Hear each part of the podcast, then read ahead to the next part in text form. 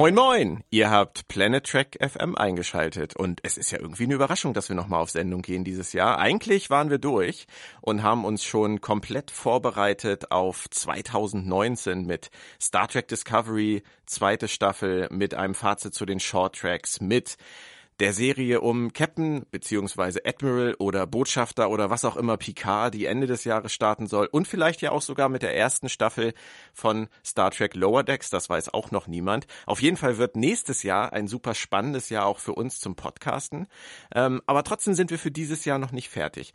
Erstmal jedoch ein paar Organisator organisatorische Details. Planet Trek FM wird produziert vom Rode Verlag und präsentiert von der Verlag in Farbe und Bunt, Corona Magazine, FedCon, FedCon Geeks Club und Sci-Fi.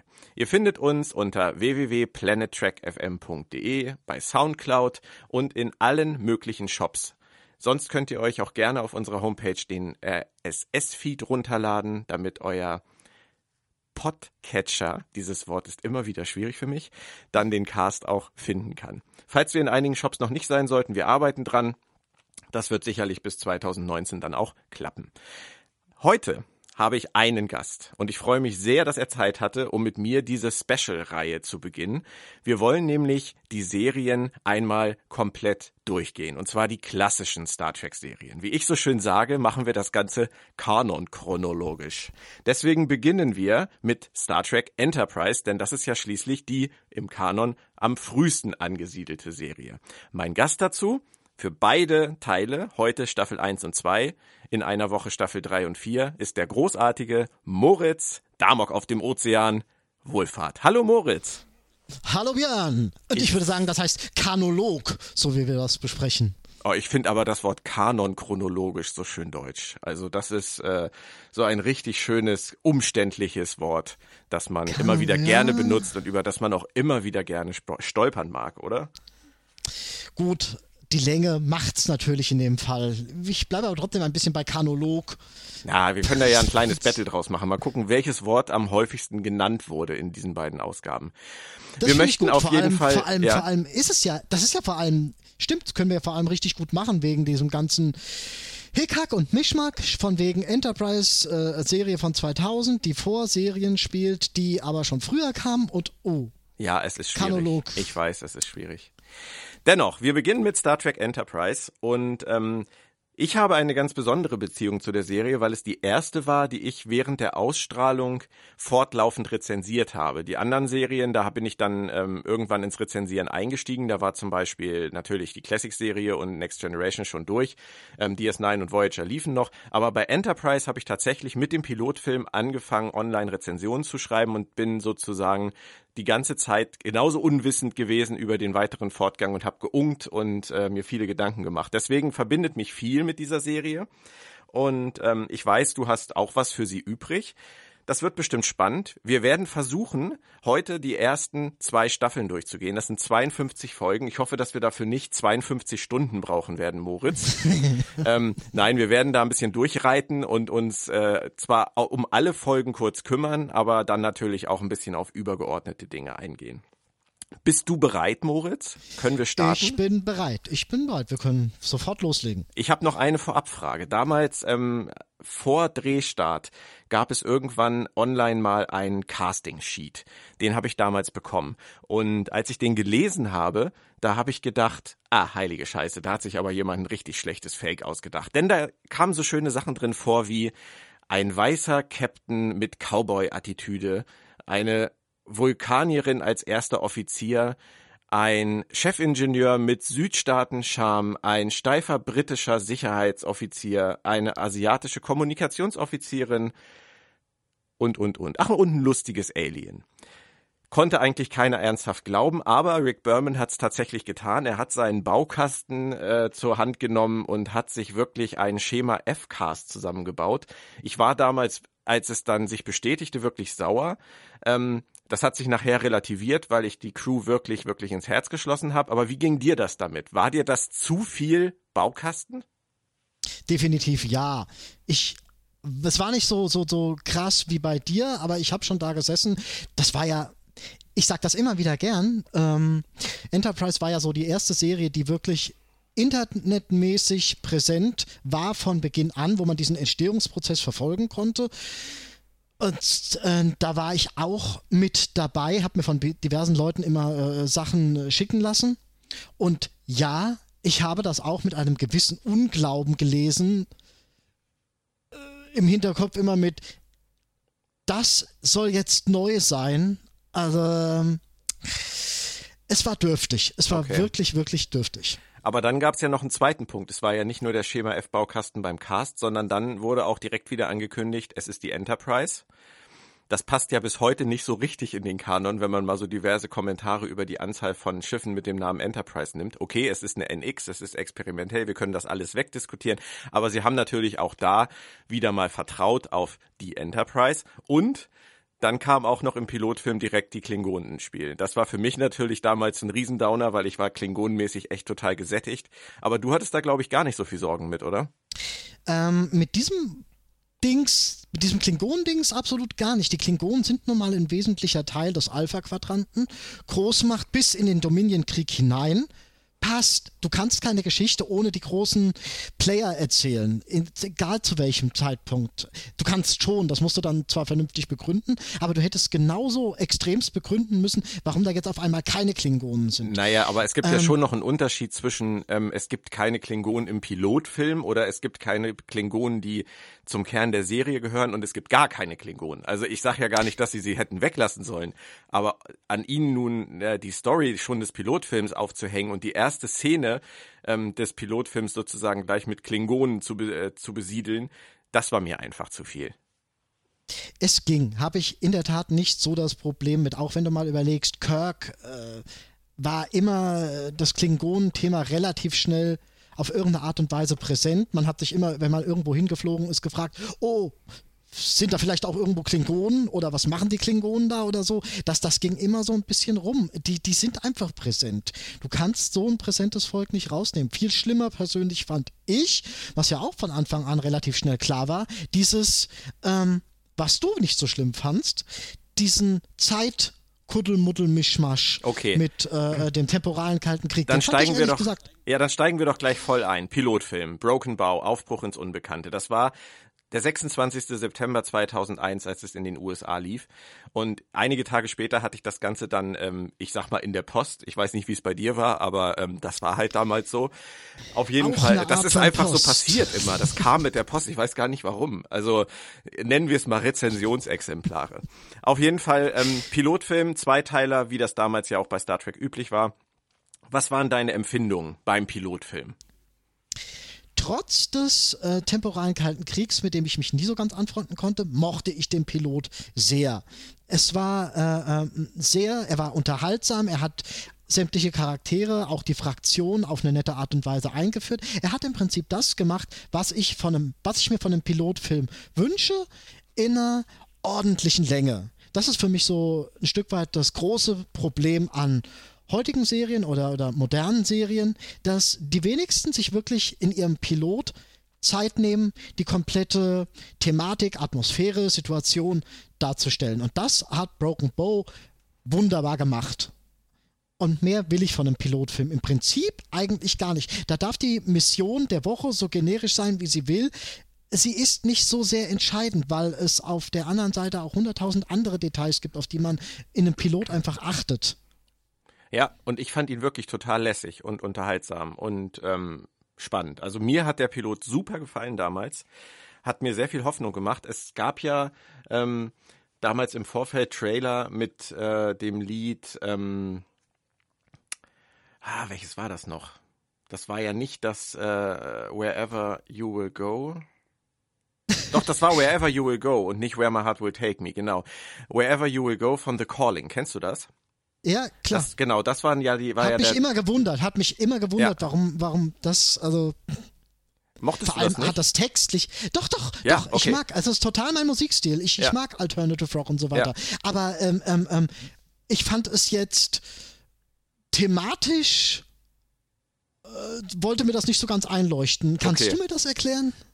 Naja, äh das ist halt die Crew, die ihm folgt, wo immer er auch hingeht. Aber gut, ähm, das ist natürlich nicht wirklich, nicht wirklich passend, da hast du recht. Aber rein von der Stimmung her ähm, hat mir dieser Song mit dem Trailer zusammen wahnsinnig gut gefallen damals. Ich war eigentlich sogar eher enttäuscht, dass Wherever You Will Go dann nicht der Titelsong war. Im ersten Moment, weil ich so drin war. Und weißt du, was der größte Witz ist, Moritz? Heute Morgen stehe ich auf, mach das Radio an und es läuft Wherever You Will Go. das und ich dachte nur so, ich, Schicksal. Äh, das Gänsehaut, Gänsehaut-Moment. Ich weiß, ich das rede gleich mit Schicksal. Moritz über Star Trek Enterprise, 17 Jahre nachdem die Serie gestartet ist und im Radio läuft der Song aus dem ersten Trailer. Also völlig verrückt, aber gut, so ist das Leben. Ähm, also für mich hat der Pilotfilm diese Stimmung einfach auch eingefangen. Ich mochte Archer sofort gerne. Ähm, ich mochte äh, Flox auf Anhieb super gerne. Ich fand auch die restliche Crew super sympathisch. Bei Tipol hatte ich aufgrund äh, Miss, von Miss Blaylocks äh, schauspielerischen Fähigkeiten so meine Probleme am Anfang. Aber grundsätzlich war das für mich echt ein super Start. Und ähm, was den Temporal Cold War angeht, den fand ich wirklich im Pilotfilm ähm, spannend. Also diese Figur aus der Zukunft in diesem Zeitstrahl. Ähm, die war gut, keine Frage. Ja. Keine Frage ich mochte, ich mochte es nur einfach thematisch nicht. Du, du springst in ein Prequel rein, ja, das eine spannende Zeit zum Thema haben will und dann geht es plötzlich doch wieder um die Zukunft. Dann hätten sie auch einfach wieder was in der Zukunft machen ja, können. Das heute, war einfach so mein. Heute wissen wir ja, dass sie mussten.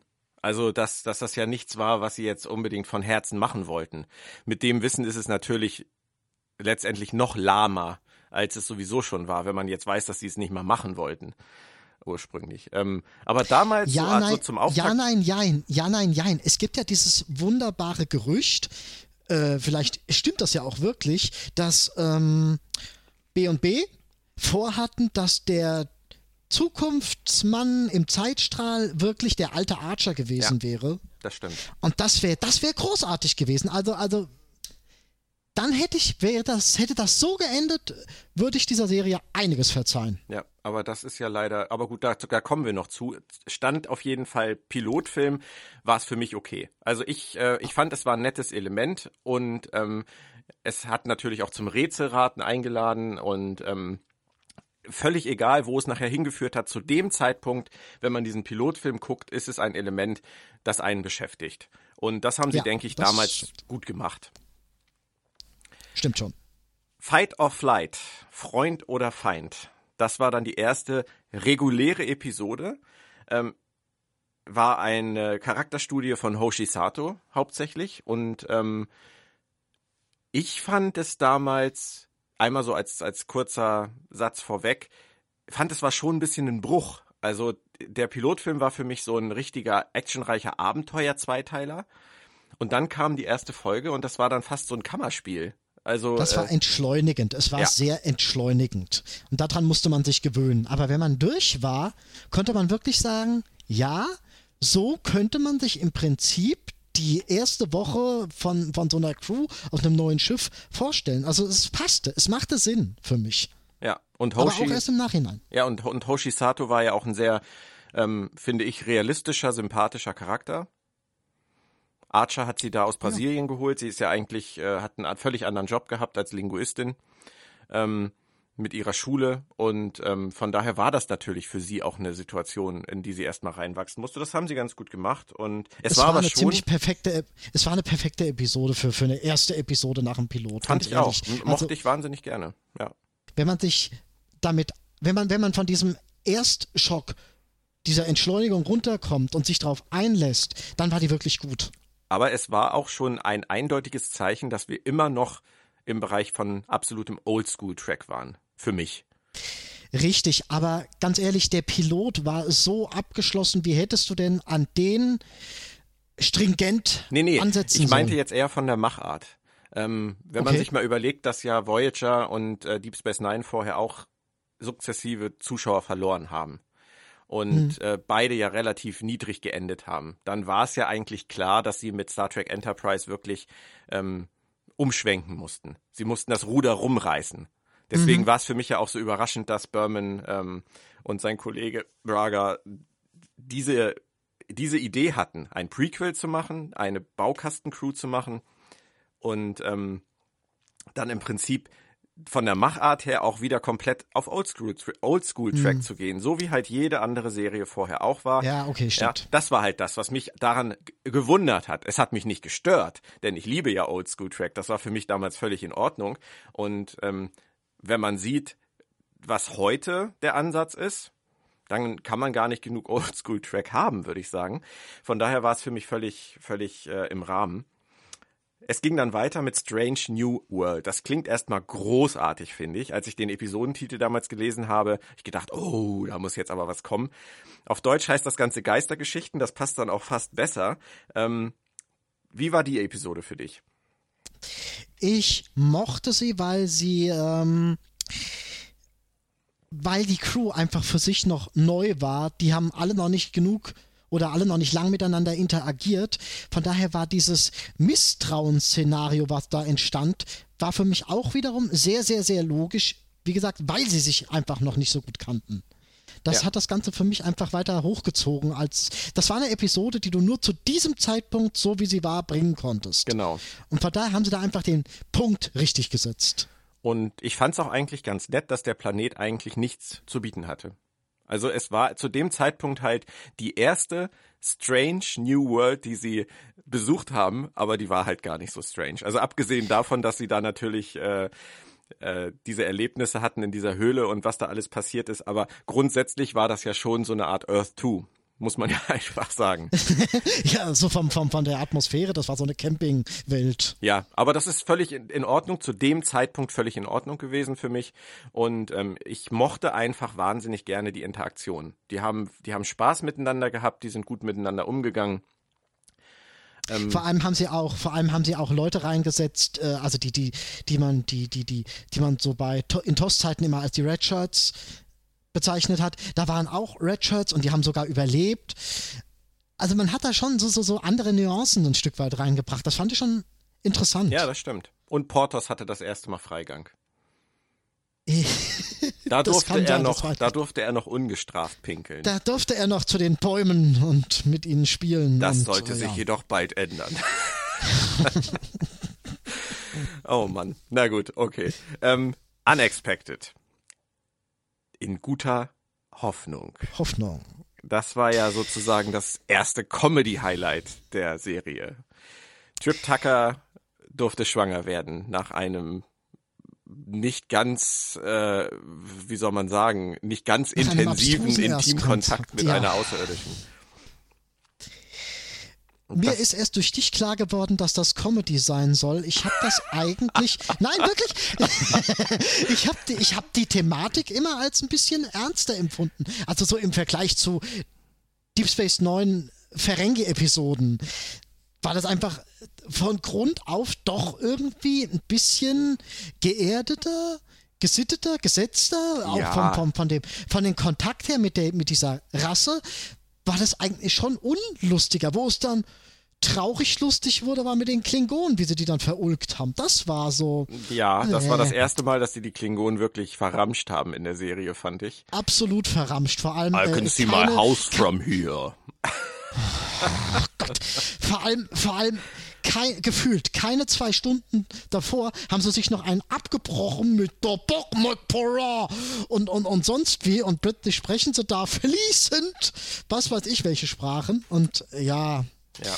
Was sollen das? Also, also Entwicklung ja. war da leider ja. Keine. Aber lustig fand ich, also ich sag jetzt einfach mal Comedy-Folge. Man möge mir das jetzt nicht übel nehmen, aber da waren so viele Sprüche drin, so viele lässige Sprüche, ähm, dass ich das Ganze jetzt nicht wirklich ernst nehmen kann. Also ähm, das kam Ob mir das vielleicht noch nicht so vor, weil ich den Ton der Serie zu diesem Zeitpunkt noch gar nicht einschätzen konnte. Hätte ja gut und gern sein können, dass das sich wirklich zum generellen Ton auf der Brücke oder, oder sonst wo entwickelt hätte. Das weiß man zu solchen Zeitpunkten einfach noch nicht. Finde ich jetzt. Nee, das stimmt. Aber ja, du, du, hast natürlich, du hast natürlich voll recht. Aber ja. Was noch ein Punkt ist, der mir damals ähm, sehr wichtig war, die Serie war in Unexpected wirklich äh, unerwartet gut in der visuellen Umsetzung um die, mir diesen Karlauer mal zu erlauben. Sie haben dieses, dieses außerirdische Schiff wirklich ganz toll designt und auch mit den Sachen, die da gewachsen sind und so weiter und wie Trip unter den äh, Veränderungen in der an den Lebensbedingungen gelitten hat. Das haben sie wirklich, wirklich, wirklich gut gemacht. Das hat Spaß gemacht. Also für mich war die Folge harmlos und okay. Ähm, bis auf halt die Klingonen. Da hätte ich sehr, sehr drauf verzichten können.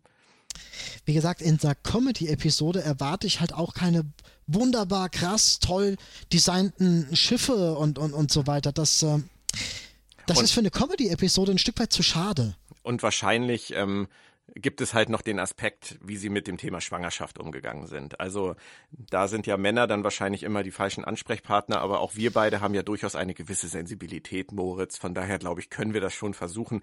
Also der der lapidare Umgang mit dem Thema Schwangerschaft und dieses äh, dieses lächerlich machen von wie kann Trip denn jetzt mit dem Kind bloß weiter als Chefingenieur arbeiten? Oh my God.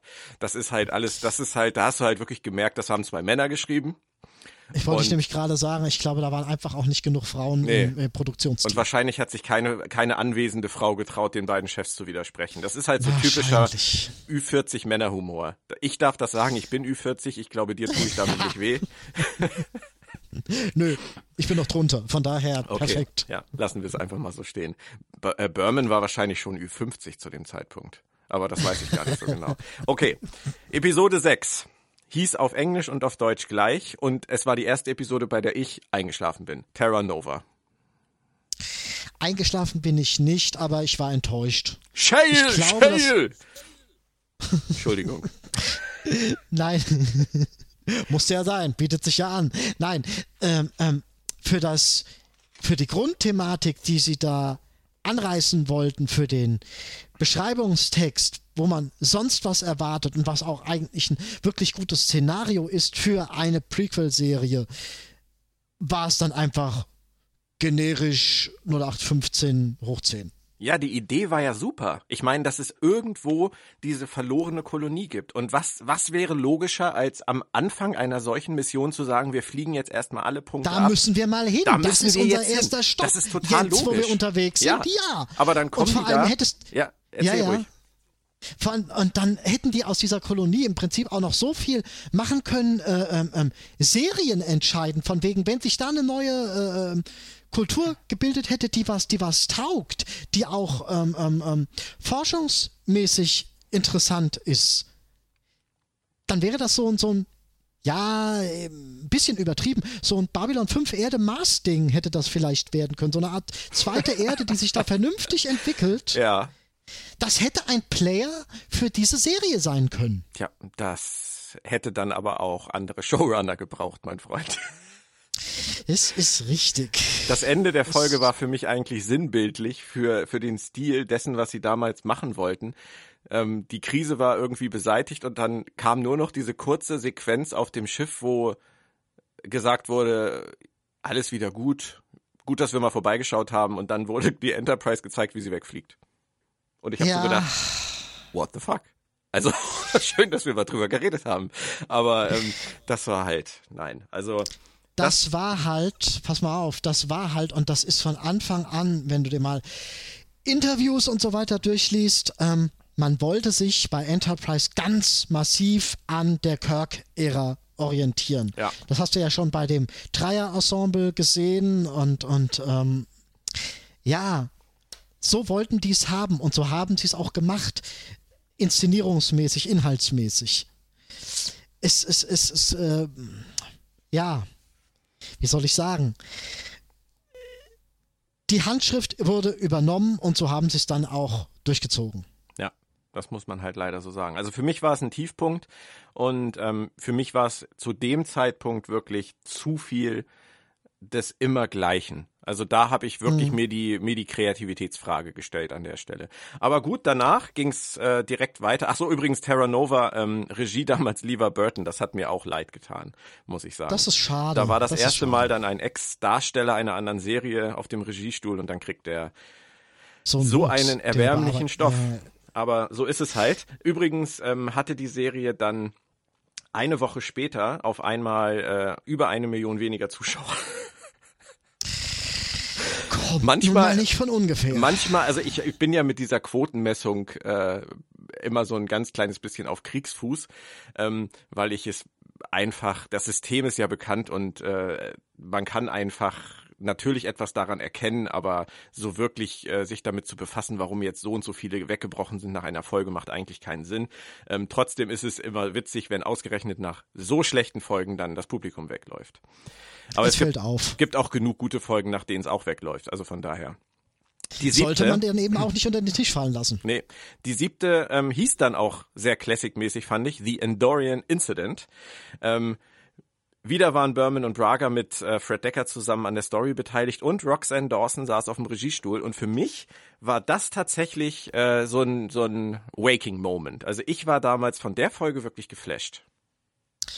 Geflasht weiß ich jetzt nicht. Ähm, ja, schon. Die Folge hat Spaß gemacht und sie hat vor allem das war so eine Episode, nach der du träumen konntest. Also da konntest du dich hinsetzen und sagen, okay, wir wissen jetzt etwas mehr über die damalige Zeit. Wir wissen, wie es um die Fraktionen bestellt sind und wie wer da mit wem Probleme hat. Und, und da konnte man träumen von wegen, zu was wächst sich das aus? Wie entwickelt sich das? Und das ist so das, ja, von daher hat mir die Episode gut gefallen. Das ist so das, was man, was ich mir persönlich ein Stück weit gewünscht habe, die ähm, alten Fraktionen zu diesen alten Zeiten sehen zu dürfen. Wie sie sich zu dem entwickeln, was sie später mal sind. Wobei man von den Andorianern hören später nicht mehr viel tut. Das stimmt. Aber Jeffrey Coombs war zu dem Zeitpunkt, fand ich, wirklich eine riesen Bereicherung. Ich mache sowas nie an Schauspielern fest. Tut mir leid, mag durchaus an meiner Behinderung liegen, da will ich gar nicht ausräumen, aber für mich sind es in erster Linie, wie, wie, wie die äh, Figuren, wie die Charaktere geschrieben werden. Wie sie gespielt werden, kommt natürlich mit dazu, von daher hast du natürlich recht. Aber ein Shran ist für mich ein Shran und nicht ein Jeffrey Cons. Ah, aber, ich weiß nicht. Ja, ich denke, ja, gut, ich denke, ja, okay, das ist natürlich ganz individuell. Also ich mag ihn äh, zum Beispiel auch wahnsinnig gern hören auf Englisch. Von daher, ähm, ich finde das so wahnsinnig spannend, wie er die verschiedenen Figuren ähm, auch voneinander abhebt, die er gespielt ich hat. Ich höre Udo Schenk auch gerne. Ich kann das durchaus äquivalentieren. Wow, darf, kann man das sagen? Ich weiß es nicht. Ich äquivalentiere es einfach. Wenn man es nicht sagen kann, hast du es jetzt gerade etabliert. Ich werde dem mal, dem Duden mal schreiben. Frag mal den Duden. Äh, auf jeden Fall, ich höre Udo Schenk auch gern und ich finde auch Udo Schenk macht einen anderen Shran als einen Viyun.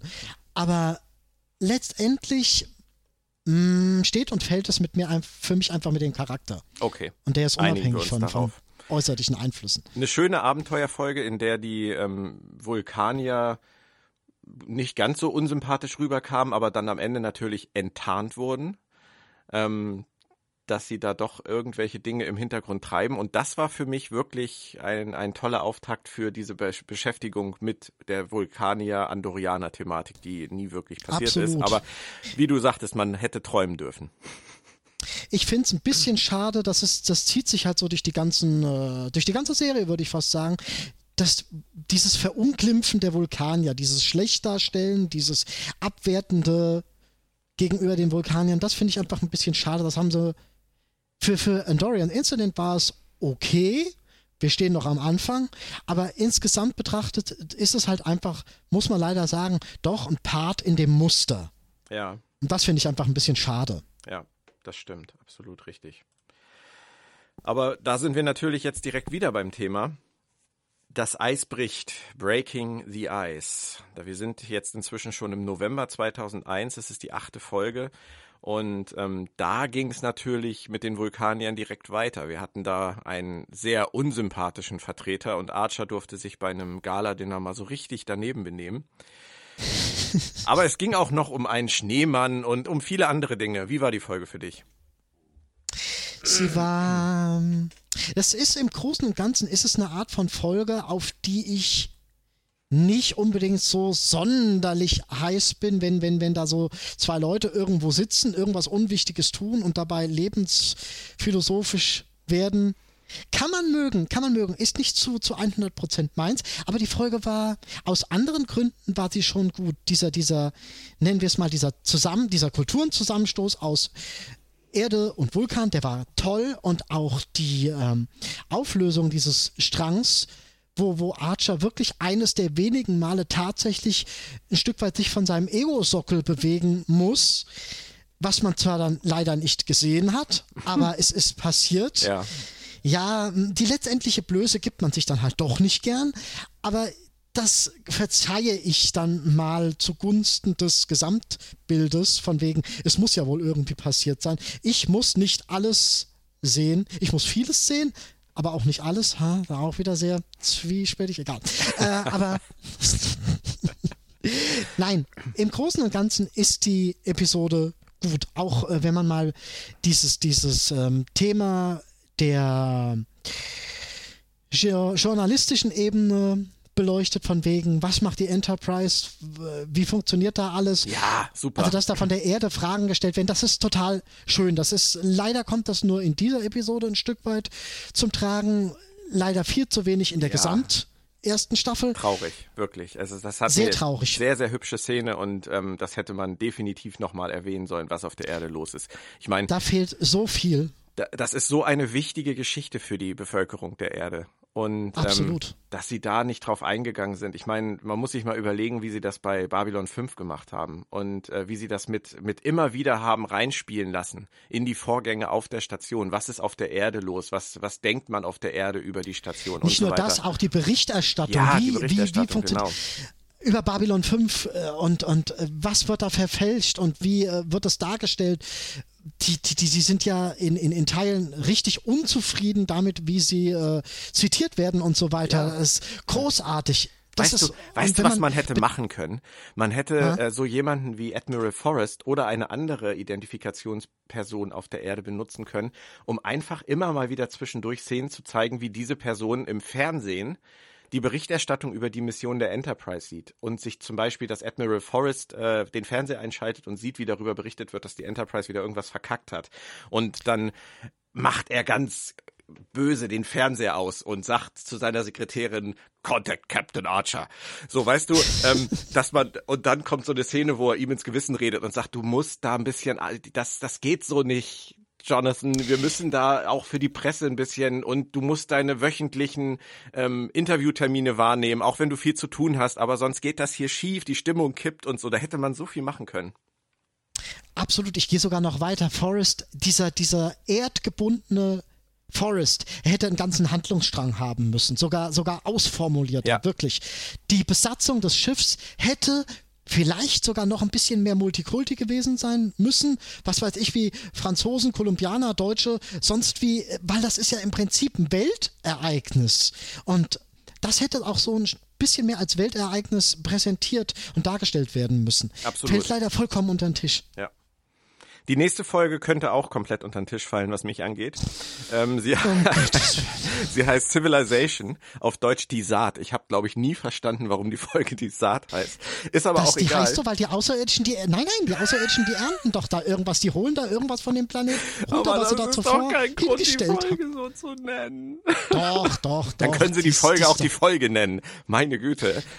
Nein, dann können Sie die Folge auch Captain Archer darf knutschen nennen. Ja, zum Beispiel. Das ist aber viel lustiger. Das, das ist toller Name. Gefährliche also Planetengirls zum Beispiel. Das ist großartig. Oder mein Lieblingsbeispiel, ich muss es jetzt einfach mal anbringen. Planet der Männer. ja. Ach, da würden wir uns wohlfühlen auf dem Planet der Männer, Moritz. Na, vielleicht oh, auch nicht. Unbedingt, unbedingt, unbedingt. Eigentlich hatten wir vor, heute in jedem zweiten Satz einen Ständerwitz zu bringen. Ähm, es ist noch nicht passiert. ähm, vielleicht wird es auch nicht passieren. Aber wir senden schöne Grüße an Akiva Goldsman, äh, zu dessen Ehren wir das sonst gemacht hätten. Hat er heute Geburtstag? Ja. Nein, wahrscheinlich nicht. Er hat Nein, irgendwann, nicht, irgendwann Geburtstag, zu Ehren seines Geburtstags irgendwann. Aber an alle, die uns zuhören, gerade Stand by for Standard Jokes. Ja, genau. Wir haben so viel Zeit, über solche Dinge zu sprechen, weil es an Civilization leider nicht so viel zu erwähnen Stimmt. gibt. Ähm, Nö, vor allem ist doch toll. Civilization wäre jede Zeit verschwendet. Genau. Also, ja. Aber Archer durfte knutschen. Das ist schön. Archer das ist durfte absolut knutschen. Hier, das ist auch das Einzige. Was ist denn noch? Sonst ist doch überhaupt nichts. Nein. Nein. Die haben, die haben da mal Weltraumpolizei gespielt. Ziemlich eklatant. Umso schräger, also, ja. dass das eine Folge ist, also die erste der Serie, die von Mike Sussman und Phyllis Strong geschrieben wurde. Die waren später dann ja wirklich für die guten Sachen zuständig. Aber, Aber halt, halt, halt, warte. Strange New World, war das nicht von Mike Sussman? Strange New World, das könnte sein, dass der da auch dran beteiligt war. Ähm, er hat am Dreh, er hat mit, mit Phyllis Strong zusammen am Drehbuch mitgeschrieben. Aber die Idee zu Strange New Worlds, die kam von Berman and Braga. Die erste wow. Folge, die Sussman okay. und Strong wirklich selber geschrieben haben und sich ausgedacht haben, ähm, war Civilization. Das ist unschön. Ja, aber es ist ja auch ein Punkt, von dem aus kann es nur noch besser werden. Und Richtig. Ich weiß nicht, ob das auf die nächste Folge zutrifft. Es wäre dann jetzt die zehnte.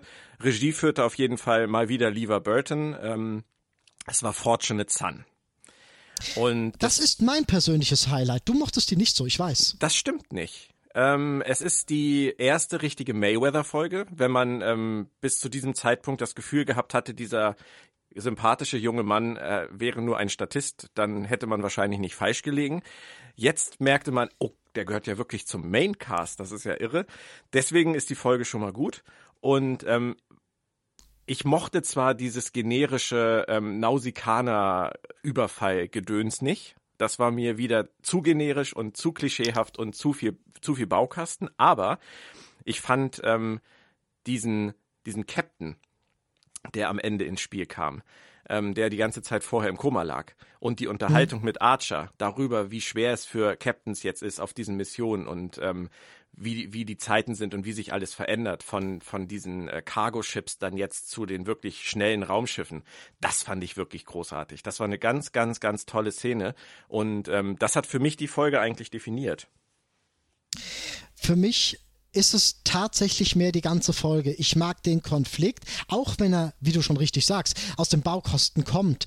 Ähm, es ist ein Umbruch in dieser Zeit, den man da sieht, der sich abzeichnet. Und das haben sie einfach gut gemacht, vor allem auch, wie wieder diese äh, unterschiedlichen Denkansätze von Frachtergeneration zu äh, einer möglichen Form der Sternenflotte Archer thematisiert wird, wie wie, wie gesagt wird von wegen, hier, wir sind auf uns allein gestellt, wir Frachter, wir müssen im Prinzip so handeln und das hat ja auch durchaus seine Berechtigung. Und äh, wie dann dieser, dieser Dialog, in dem Fall zwischen Mayweather und Archer, die haben da auch eine wunderbare Szene zusammen, wo, wo ja. ähm, Mayweather äh, Archer mal so ein Stück weit sagt, wie es äh, ein Stück weit läuft, was er ja meiner Meinung nach auch absolutes Recht zu hat, ja. weil er aus diesem Milieu kommt. Was er viel häufiger hätte und tun sollen. Da, äh, absolut richtig. Äh, und ähm, da mag ich auch Archer, weil Archer tatsächlich mal auf seine Crew hört, auf die, die an ihn herantreten, die, die ihm versuchen, etwas darzulegen. Das war wunderbar. dass es ähm, hätte. Man, man muss natürlich auch sagen, auch da wieder, es wurde thematisiert, ja, aber eigentlich wurde es wieder nur angerissen. Und ähm, das ist richtig. Später das halt wieder richtig. aus den Augen verloren wenn man sich. Äh, gar nicht mal so ganz, aber, aber sehr ganz, traurig wieder. Nicht ganz, ja, ja. Aber ähm, wenn man sich halt mal anguckt, wie zum Beispiel eine Serie wie The Expanse, ihre Handlung ja von Anfang an in mehreren Strängen und Handlungsebenen erzählt. Ähm, und einfach auch sagt, die einen vom Maincast sind da, die anderen sind da, die anderen sind da, die anderen sind da. Und das stört auch niemanden. Und hier hatten sie halt, äh, hier war es halt immer nur dieses, dieses verbindende Element, alle, die auf der Enterprise sind, in diesem Mikrokosmos, die sind wichtig und alles, wo wir dran vorbeifliegen, das ist dann auch vergessen. Das ist halt das, was ich schade finde. Das mag ja sein, aber ich finde den Vergleich zu Expanse, einer Serie, die ähm, modernen Logiken, modernen Richtlinien folgt und darüber hinaus im Prinzip nicht sonderlich innovativ ist, weil es nun mal eine Buchumsetzung ist. Tut mir leid. Wenn, wenn ihr eine innovative Serie machen wollt, dann denkt euch selbst was auf, aus, aber adaptiert kein Buch.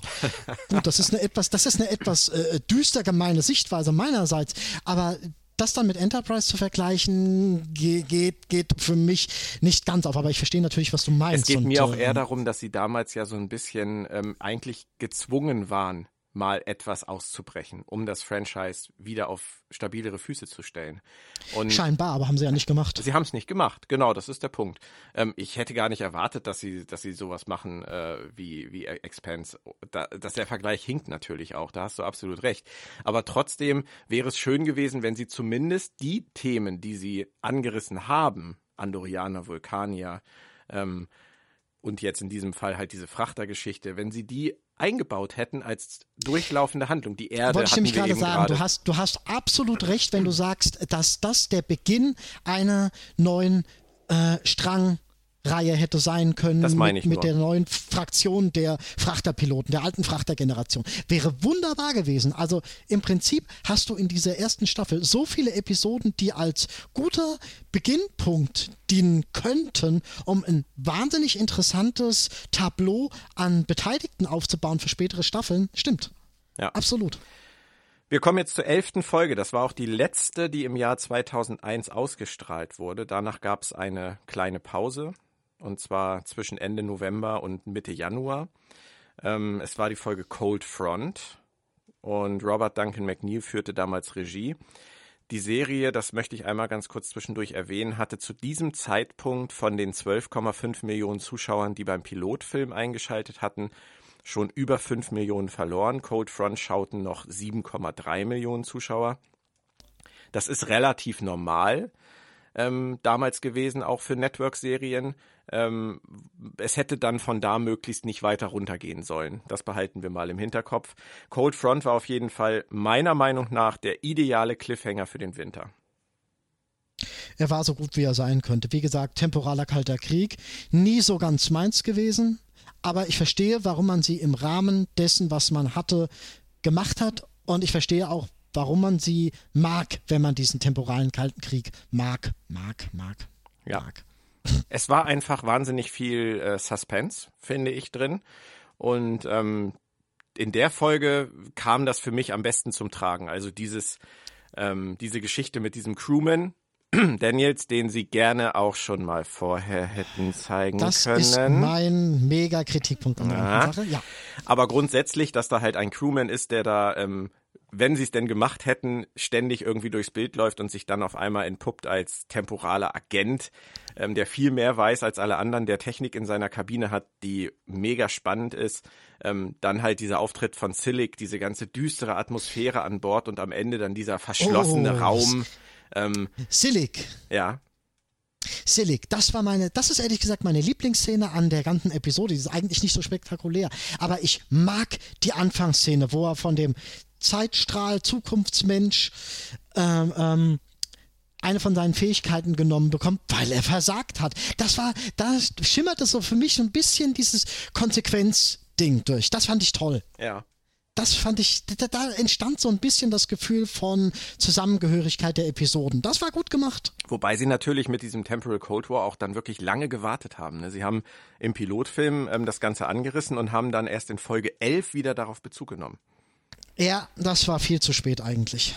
Also ich denke, eigentlich war es viel zu spät. Ich denke, dass da einige wahrscheinlich schon schon wieder ausgestiegen waren. Vor allem, ähm, es kam dann ja auch im Rest der Staffel bis zum äh, bis zum Ende, bis, bis zum, zum Cliffhanger nicht mehr. nicht mehr. Also sie haben das wirklich verteilt, einmal am Anfang, einmal in der Mitte ähm, und einmal am Ende. Ja und nein. Ich ja, finde ich diese, hm, diese eine, spätere, das ist schon, das, dieser ja, Seitenstrang, der ist gut gemacht. Ja. Aber egal, kommen wir noch zu. Ich rede jetzt auch eigentlich Aber eher von, von Silic und von seinem Future Guy. Mhm, mhm, okay, ja, ja, ja, perfekt. Ja, die, Schnee, die sind stimmt, für mich natürlich stimmt. schon im Zentrum dieses Temporal Cold War. Aber die hätten die sie sein sollen Suliban, müssen, also mehr ausführlicher. Genau. Mhm, ja. Mhm. Für mich war es auf jeden Fall ein Highlight. Ich habe die Folge letztens irgendwann mal wieder geguckt. Ich fand sie immer noch spannend.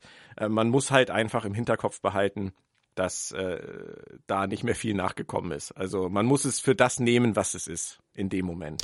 Das ist richtig. Das ist richtig. Es ging dann im Januar wieder los mit der Folge ähm, Silent Enemy, lautloser Feind. Sie hatten dann zu dem Zeitpunkt über den Winter wieder über eine Million Zuschauer verloren. Ähm, war Silent Enemy dazu geeignet, die, die einschalteten, dann auch bei der Stange zu halten? Oh, ein Ständerwitz war das fast. Beim Ständer zu halten. Wo ist die Alarmsirene, wenn man sie braucht? Die Ständer-Alarmsirene. Also Moritz. Hör auf zu kichern und antworte mir. Ähm, ja, nein, jein. Ich persönlich fand die ein bisschen generisch. Das war so ein bisschen die, die, die das war so ein bisschen eine Kopie von dieser Enterprise TOS Episode, wo sie sich da ein, ein, Duell mit dem Vulkan, äh, mit dem, mit dem romulanischen Schiff liefern. Zwischendurch ein bisschen A, B, C Handlungsstrang, der, der, der auf die Charaktere eingeht, der für mich irgendwie, das fand ich ein bisschen merkwürdig. Die sind da in einer Situation, wo sie hinterrücks ständig angegriffen werden, aber das Leben geht trotzdem irgendwie seinen grusamen Gang weiter und wir unterhalten uns über Geburtstage. Oh, wir werden gerade angegriffen. Geburtstag geht in fünf Minuten weiter. ähm, ich weiß nicht. Es erschien mir vielleicht ein bisschen unpassend, aber es ist nett. Sie war nett. Ich ne, ich hätte diesen Behandlungsstrang gern woanders gesehen. Aber getrennt voneinander ist es in Ordnung. Da haben sie ja die Phasenkanonen eingeführt. Okay. Merkwürdiger Einführungspunkt, aber Einführungspunkt für die Kanonen. Egal. Der Ständerwitz. Es sinkt für äh, sie egal. das Niveau. Okay. Ähm, nein, ich sehe, was du, äh, was du meinst. Also das ist so eine ganz. Ich sehe, was du siehst. Das finde ich ein genialer Spruch. ich sehe, was du meinst, habe ich gesagt. Möchte da, ja, jetzt, weiß, möchte da jetzt auch nicht drauf rumreiten auf dem Thema. Moritz, hör mir auf, zu. Auf dem Ständer. Hör mir zu. Ähm, diese A, B, C Story äh, die war da doch sehr deutlich und ähm, ich finde, da hat man einfach gemerkt, dass das so ein typisches Drehbuch war, wo verschiedene Versatzstücke zusammengeklatscht wurden, die eigentlich nicht so richtig zusammenpassen wollten. Das war alles nett, also ich mochte die Folge wirklich gerne. Ähm, ich mochte auch wieder die Interaktion, äh, was die Crew angeht, gerne, aber ähm, so richtig jetzt der Burner ähm, zu dem Zeitpunkt war es nicht. Ähm, ob es eine gute Idee gewesen wäre, die nächste Folge vorzuziehen, weiß ich auch nicht, weil die wurde sehr kontrovers aufgenommen. Es geht um Dear ja, Doctor. Aber das, ja, aber die hätte man vorziehen müssen. Meiner Meinung nach hätte man die vorziehen müssen, ja. weil das Star Trek ist. Ja.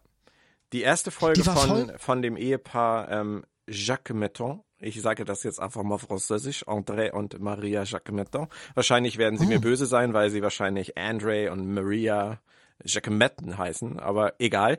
Ähm, die hatten Breaking the Ice geschrieben, The Ice geschrieben und äh, damit ja auch überhaupt nicht enttäuscht. Und jetzt lieferten sie halt Dear Doctor ab.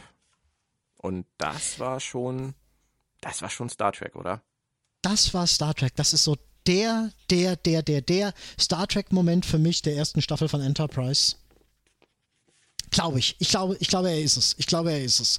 Vielleicht revidiere ich es noch. Nein, aber ich glaube, ich revidiere es nicht mehr. Diese, diese Thematik und vor allem auch die Flickwerklösungen, die sie am Ende äh, äh, ähm, gegangen sind, diesen Lösungsweg, weil der hat so wunderbar ausgesagt, es gibt für die für den Moment keine bessere Lösung. Ja. Was schade, was auch ein bisschen schade ist, aber vielleicht auch gut, kann man wieder diskutieren drüber, ob man dieses Volk in Staffel 2, in Staffel 3, ja. in Staffel 4 nochmal hätte irgendwie auftauchen lassen ja, ja, können. Ein Szczerzinski hätte es vielleicht getan. Definitiv. Ja? Mhm. Ja, ja, wahrscheinlich. Aber die, die, die Thematik passt auch halt wunderbar in, in, in diese, diese Prequel-Serie rein. Total. Und der Umgang mit der obersten Direktive fand ich war hier wirklich sehr gefühlvoll. Also sie haben sich wirklich Gedanken gemacht, wie kommen sie aus diesem Dilemma raus und sind am Ende dann ja eigentlich zu dem Schluss gekommen, es gibt keine einfachen Entscheidungen für Leute wie Archer und Flox in solchen Situationen. Mhm. Es gibt vor allem auch keine richtigen Entscheidungen. Und ähm, dass Archer sich am Ende dann entscheidet, dass er nicht da draußen ist, um Gott zu spielen, finde ich eine gute Erkenntnis. Es ist schade, dass er später sehr oft das Gegenteil bewiesen hat. ich wollte nämlich gerade sagen, es ist leider nicht sehr konsequent. Nein, ist es nicht. In der Folge ist es wirklich perfekt und hätten sie ihn so durchgehend skizziert, porträtiert, porträtiert wäre ja. das ihm auch als Figur sicherlich zugute gekommen. Hier finde absolut. ich die Argumentation von Flox und von Archer absolut nachvollziehbar und die Entscheidung am Ende, so schwer sie ist und so falsch sie sich dann auch wieder anfühlt, kann man einfach mitgehen. Muss man zu dem Zeitpunkt einfach mitgehen. Ja. Michael richtig. Burnham hätte was anderes gemacht. Und die Sternflotte ja. hätte sie dann dafür belobigt. Wahrscheinlich. Ja, wir wissen ja jetzt neuerdings seit dem dritten Shorttrack, dass auch Giorgio möglicherweise äh, einfach mal so interveniert hätte, aber ja. Also sagen wir es mal so, wenn man, wenn man diesen dritten Shorttrack ähm, The Brightest Star über Saruda jetzt mit einbezieht, muss man leider sagen, vergleicht man das mit dir Doktor, dann war die Sensibilität der Entscheidungsträger ähm, bei Star Trek Enterprise ein Jahrhundert früher schon sehr viel ausgeprägter als bei George Burnham und Co. Das ist unschlagbar. Ja, Ist einfach so. Aber man darf. Aber, aber du bist ein Shorttrack, ein 13 Minuten Shorttrack mit einem 43 Minuten Episoden.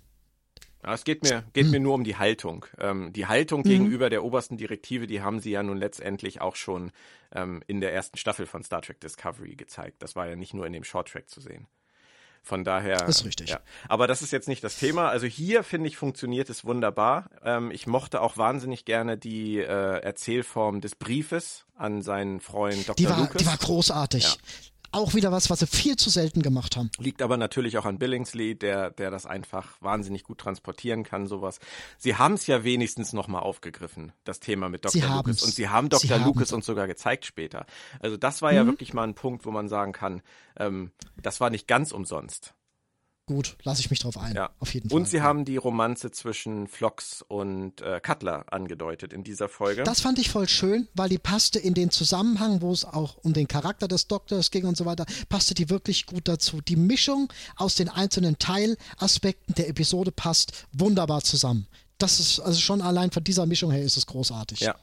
Und ich muss ganz ehrlich sagen, ich hatte nach 13 Folgen zu diesem Zeitpunkt wirklich ein gutes Gefühl, was die Serie angeht. Also ähm, das es gab immer wieder so so Ausreißer nach unten und es war jetzt auch nicht immer äh, das das ganz ganz großartige Theater, was sie aufgeführt haben, aber der Trend sprach für mich zu dem Zeitpunkt eindeutig für die Serie. Ich war zu diesem Zeitpunkt auf gar keinen Fall negativ Enterprise eingestellt. Nee. So viel kann ich, ich auf jeden nicht. Fall sagen. Gar nicht. Es gab, es gab Sachen, die mir ein bisschen mh, hm, schwer auf der, auf dem, auf dem, im Magen gelegen haben. Temporaler kalter Krieg, ich sag's immer wieder gern. Aber trotzdem, im Großen und Ganzen, solange Enterprise es schafft, solche, ja, ich nenne es jetzt einfach mal Meisterwerke wie dir, Doktor, zu erschaffen, kein Problem. Verzeih ich ihr gerne zwei, drei flachere Episoden. Gerne. Das Problem ist leider nur, nach dir, Doktor, kamen drei Episoden, die äh, was mit Klingonen, was mit Brüsten und was mit Alkohol und Hintern zu tun hatten. Und nach diesen drei Episoden hatte die Serie nur noch 4,5 Millionen Zuschauer.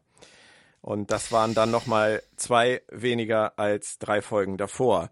Ähm, man könnte jetzt wieder die Qualitätsdiskussion führen. Fangen wir doch einfach mal mit Folge 14 an. Sleeping Dogs. Es ging mal wieder um die Klingonen. Warum sie das dann unbedingt Dogs genannt haben, Sleeping Tags wäre voll viel lustiger gewesen. Ja, aber, absolut. Ja, ja nee, aber äh, im Grunde finde ich ganz ehrlich, zu 80 Prozent eine Episode, die du genauso unter den Tisch fallen lassen kannst wie die Saat. Ja, die, die, die Crew-Interaktion mag bei Sleeping Dogs ein bisschen schöner sein. Das ist, ja, richtig. Aber der Rest passt halt einfach nicht. Der ist, der ist, vergiss es. Es ist halt einfach auch, wenn du das ist so eine Folge, die definiert für mich das Problem von Staffeln mit zu vielen Episoden. Das ist mhm. so, so ein extremes Füllmaterial für mich, ich, ich habe die Folge sicherlich ein paar Mal gesehen. Ich kann dir aber immer noch nicht sagen, was genau wirklich das Thema ist. Also ich weiß, Pass dass sie. Ich habe die nur einmal gesehen. Ich habe die nur einmal gesehen und ich würde sagen, es ging um ein klingonisches Schiff, das irgendwie in eine Anomalie gerauscht ist. Genau und dann irgendwie so ein bisschen rumhavariert hat. Und dann mussten sie da nachher noch rein und dann haben sie da einige Sachen gesehen, die sie hätte lieber nicht hätten sehen wollen. Und am genau. Ende gab's Drama und am Ende gab's Kämpfe und böse Worte und äh, der Status quo hatte sich nochmal wieder verschlechtert, genau. Ja, aber äh, da sind wir wieder an einem anderen Punkt sogar. Wir haben eine Prequel-Serie. Die Menschheit startet ihr erstes Schiff ins All und die Menschheit triumphiert dauernd über alles. Dieses Mal wieder über die Klingonen, die eigentlich das Kriegsvolk, Kriegervolk schlechthin sind. Im Prinzip, ich weiß, das ist leider nicht sonderlich US-beliebt. Ich hätte gerne Episoden gesehen, in denen die Enterprise von den Klingonen nach Strich und Faden zusammengedroschen, zusammengeschossen, zusammengerammt ja. wird, weil es nun mal so ist. Harter Weltraum. Ja, lebt damit. Hart fahren und so, mal. wie man bei Knight Rider immer sagte. Ja, sagt man das? das ist einer meiner Lieblingssprüche aus Knight Rider. Hart fahren und so. Ja, egal. Zitiere ich immer wieder gerne. Ähm, wie dem auch sei. Man muss einige Sachen einfach äh, in unserem Kulturgut bewahren und Knight Rider Zitate gehören definitiv dazu. Ähm, Nein, was mir bei der Folge noch in Erinnerung geblieben ist, ist, dass Tipol da irgendwie eine, eine, Szene hatte, wo sie nicht so viel anhatte und äh, gezeigt hat, dass sie ziemlich gut schwindeln kann und ähm, da merkte man auch schon wieder diesen Ü40, Ü50 Humor alter Herren, ähm, die sich denken, oh, es wäre doch eigentlich ganz nett, wenn man mal ein bisschen mehr von ihr sehen würde und so, weil ähm, ist ja auch für die Trailer immer schön, wenn da so ein bisschen äh, Boobies zu sehen sind. Von daher ist das für mich der Anfang vom Ende gewesen in diesem Bereich. Ähm, und dich hat äh, wahrscheinlich oder dich stört es wahrscheinlich nicht, dass es so ist.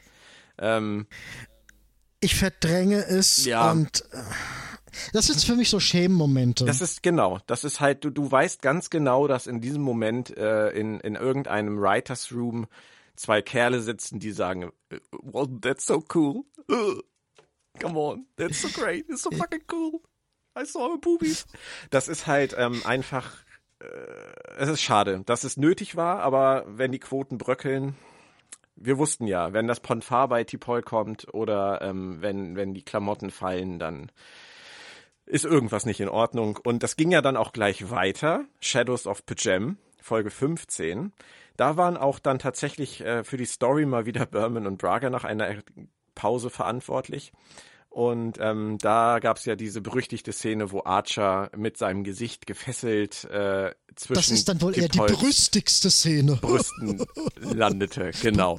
Also das war, das ist schon so ein bisschen die Fremdschämen Zeit der Staffel gewesen, ähm, mit T'Pol in Sleeping Dogs, mit, äh, mit Archers Fall zwischen ihre Brüste in Shadows of Pajem und dann kommt noch Shuttlepod One. Dazu kommen wir gleich. Aber erstmal Shadows of Pajem. Es geht ja eigentlich um die Andorianer. Zum Teil zumindest. Und die Vulkanier. Und die Vulkanier. Und diesen Planeten, ich hätte beinahe Coruscant gesagt, aber das war aus Star Wars. weißt du noch, wie der hieß? Nee. Nee, ich weiß es tatsächlich auch nicht mehr. Ähm, aber das war ja zumindest der Versuch, einige von den Themen der Serie wieder zusammenzubringen. Es ging auch im Groben ging irgendwie durch. Für eine Staffel 1 akzeptiere ich sowas. Da ist man in der Experimentierphase. Mhm. Aber es ist ihnen halt wieder ja. nicht viel mehr dazu eingefallen als ein sehr generischer Entführungs- und Rettungsplot. Das ist richtig. Ja. Das ist richtig. Der Baukasten wurde hier mal wieder hemmungslos geschröpft. Ja. Aber ja. Und dann hätte man eigentlich Angst kriegen können, weil Folge 16 Shuttlepod One wurde komplett wieder von Rick Berman und Brandon Braga geschrieben. Und ähm, man durfte sicherlich das Schlimmste befürchten. Es ist Alkohol im Spiel, es geht um Tipolz Hintern und ähm, es gibt ein Mysterium, das für den Zuschauer eigentlich keins ist, kann eigentlich nur schief gehen. Du weißt, ich liebe die Folge. Ähm, wie ist es bei ich dir? Ich weiß, ich weiß. Äh, nicht so unbedingt. Ich finde, ja, das Mysterium funktioniert nicht. Die, die, die, das steht und fällt mit, für mich einfach mit dem Mysterium.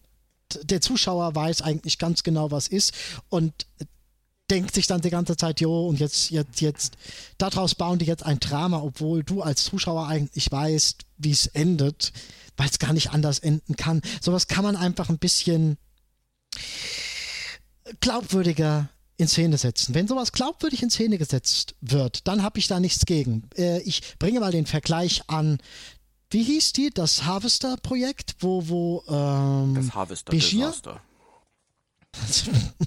Das Harvester-Desaster wahrscheinlich eher. Ich glaube, die haben sie in Deutsch ja, ja, ja, Harvester. Ich finde den Namen nur irgendwie schlimm. Harvester-Desaster. Egal. Klingt, klingt wie ein daneben gegangener Kuchen, aber egal. Äh, Nein. Da wird jemand infiziert und ja, man könnte wirklich denken, okay, ja, für den ist es ernst und unter dem Aspekt unterhalten sie sich dann über, über ihre Leben und so weiter.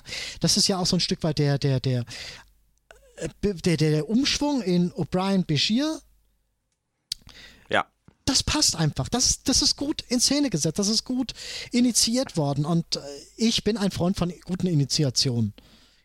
Das ist ein falsches Wort. Aber ja, und von daher funktioniert Shuttlepod One für mich einfach nicht so wirklich. Also mich hast du mit diesem deiner Meinung nach falschen Wort komplett gekriegt. Also in mir, pff, äh, alles in Ordnung.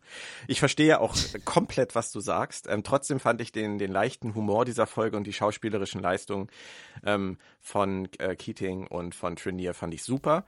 Und ähm, mir hat's einfach Spaß gemacht. Also mir war es egal, dass das Mysterium keins war. Ähm, ich fand es einfach nett, den beiden dabei zuzusehen, wie sie äh, sich mal ausgesprochen haben und ähm, das Ganze, das äh, natürlich ist das auch wieder eine Altmännerfantasie. Das ist, es ist so, als wenn wir beide uns halt überlegen, ach Moritz, du, wenn wir zweimal wieder irgendwo an einer Hotelbar sitzen und versacken, du, werden wir aber wieder lustige Gespräche führen.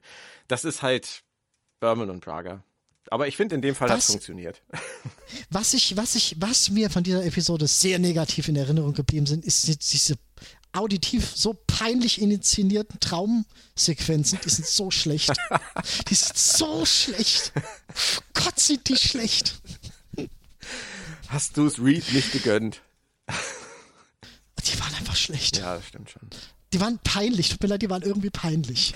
Irgendwas scheint ja auch passiert zu sein damals zu diesem Zeitpunkt der Serie. Ähm, ich sagte ja schon, wir hatten äh, bei Sleeping Dogs, als es im ähm, äh, bei Silent Enemy, Entschuldigung, als es im äh, Januar wieder losging, hatten wir über sechs Millionen. Bei Sleeping Dogs zwei Wochen später hatten wir sechseinhalb Millionen.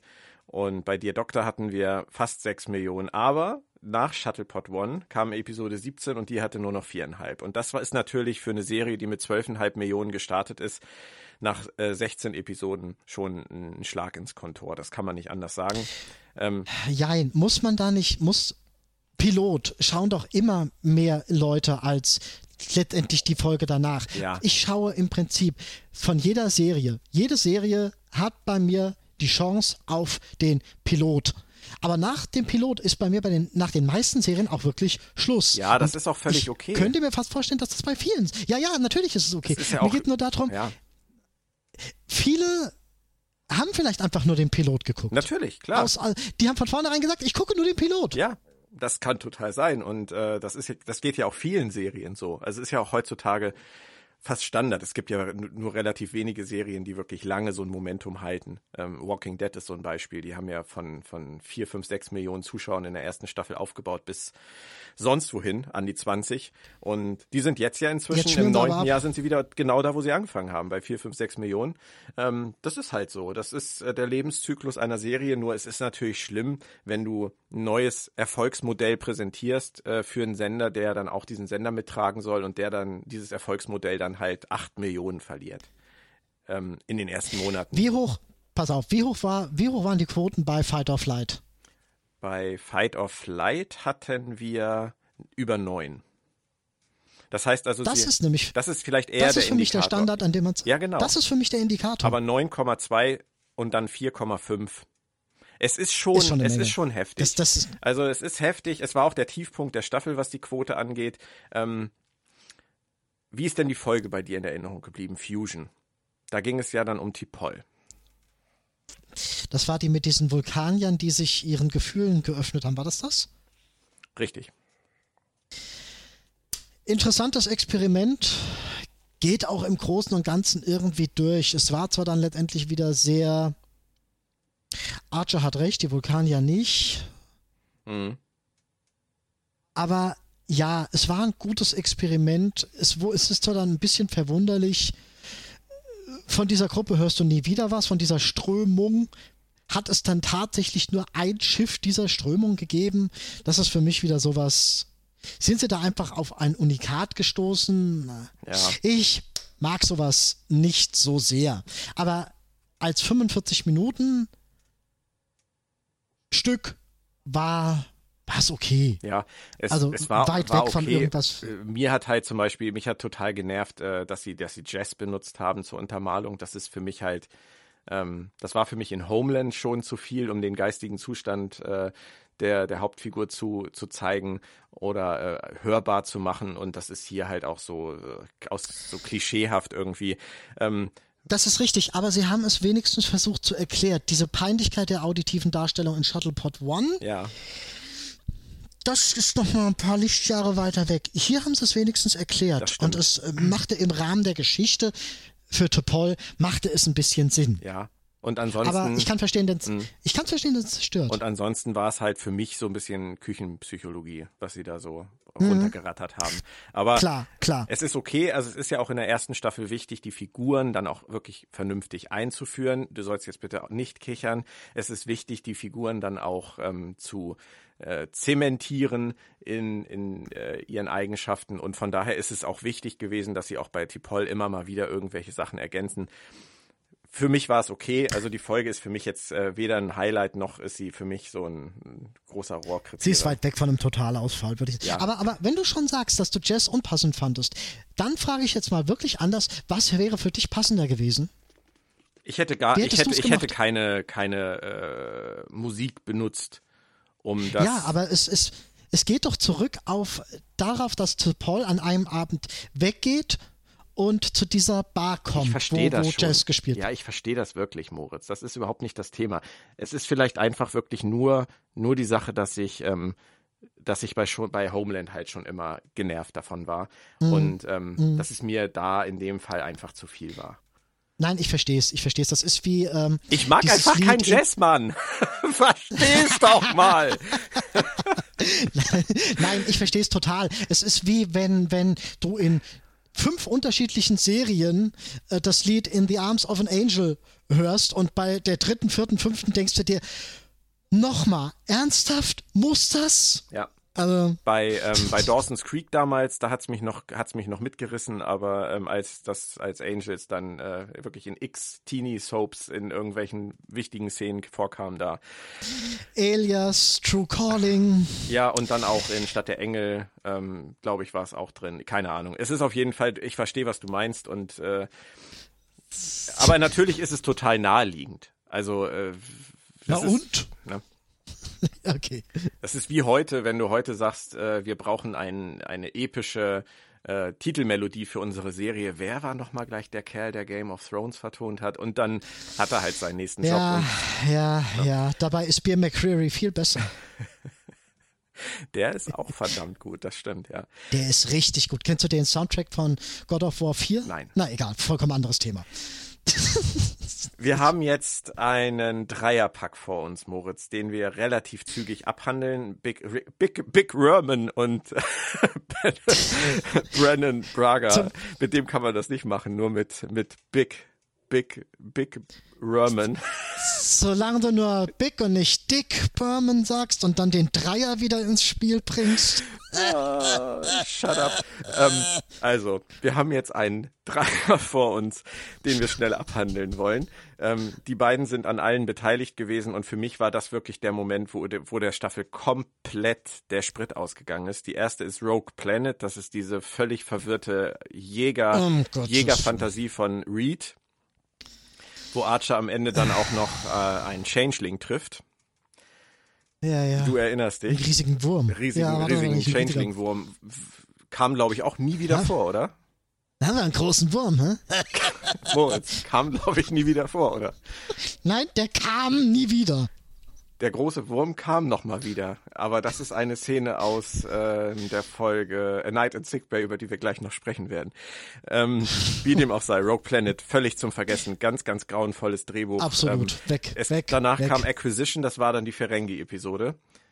Die war für mich. Da hat man sich, hier, da hat man sich aber wenigstens noch bemüht, es im Dunkeln zu lassen. So schlecht es war, man hat sich wenigstens noch bemüht. Hätte man es doch lieber im Dunkeln gelassen, genau. Ja, ma, äh, richtig, aber äh, vergleich mal mit dunkel. Discovery, ja, aber vergleich mal. Und absolut lautlos. Blindenstockfinster. Das hast du jetzt gesagt. Ja, nein, aber, aber überleg mal, bei Discovery, da, da schmeißen die mit Völkern um sich, die sie eigentlich noch gar nicht können. Ach, der hat eine Bank auf Betaset ausgeräumt.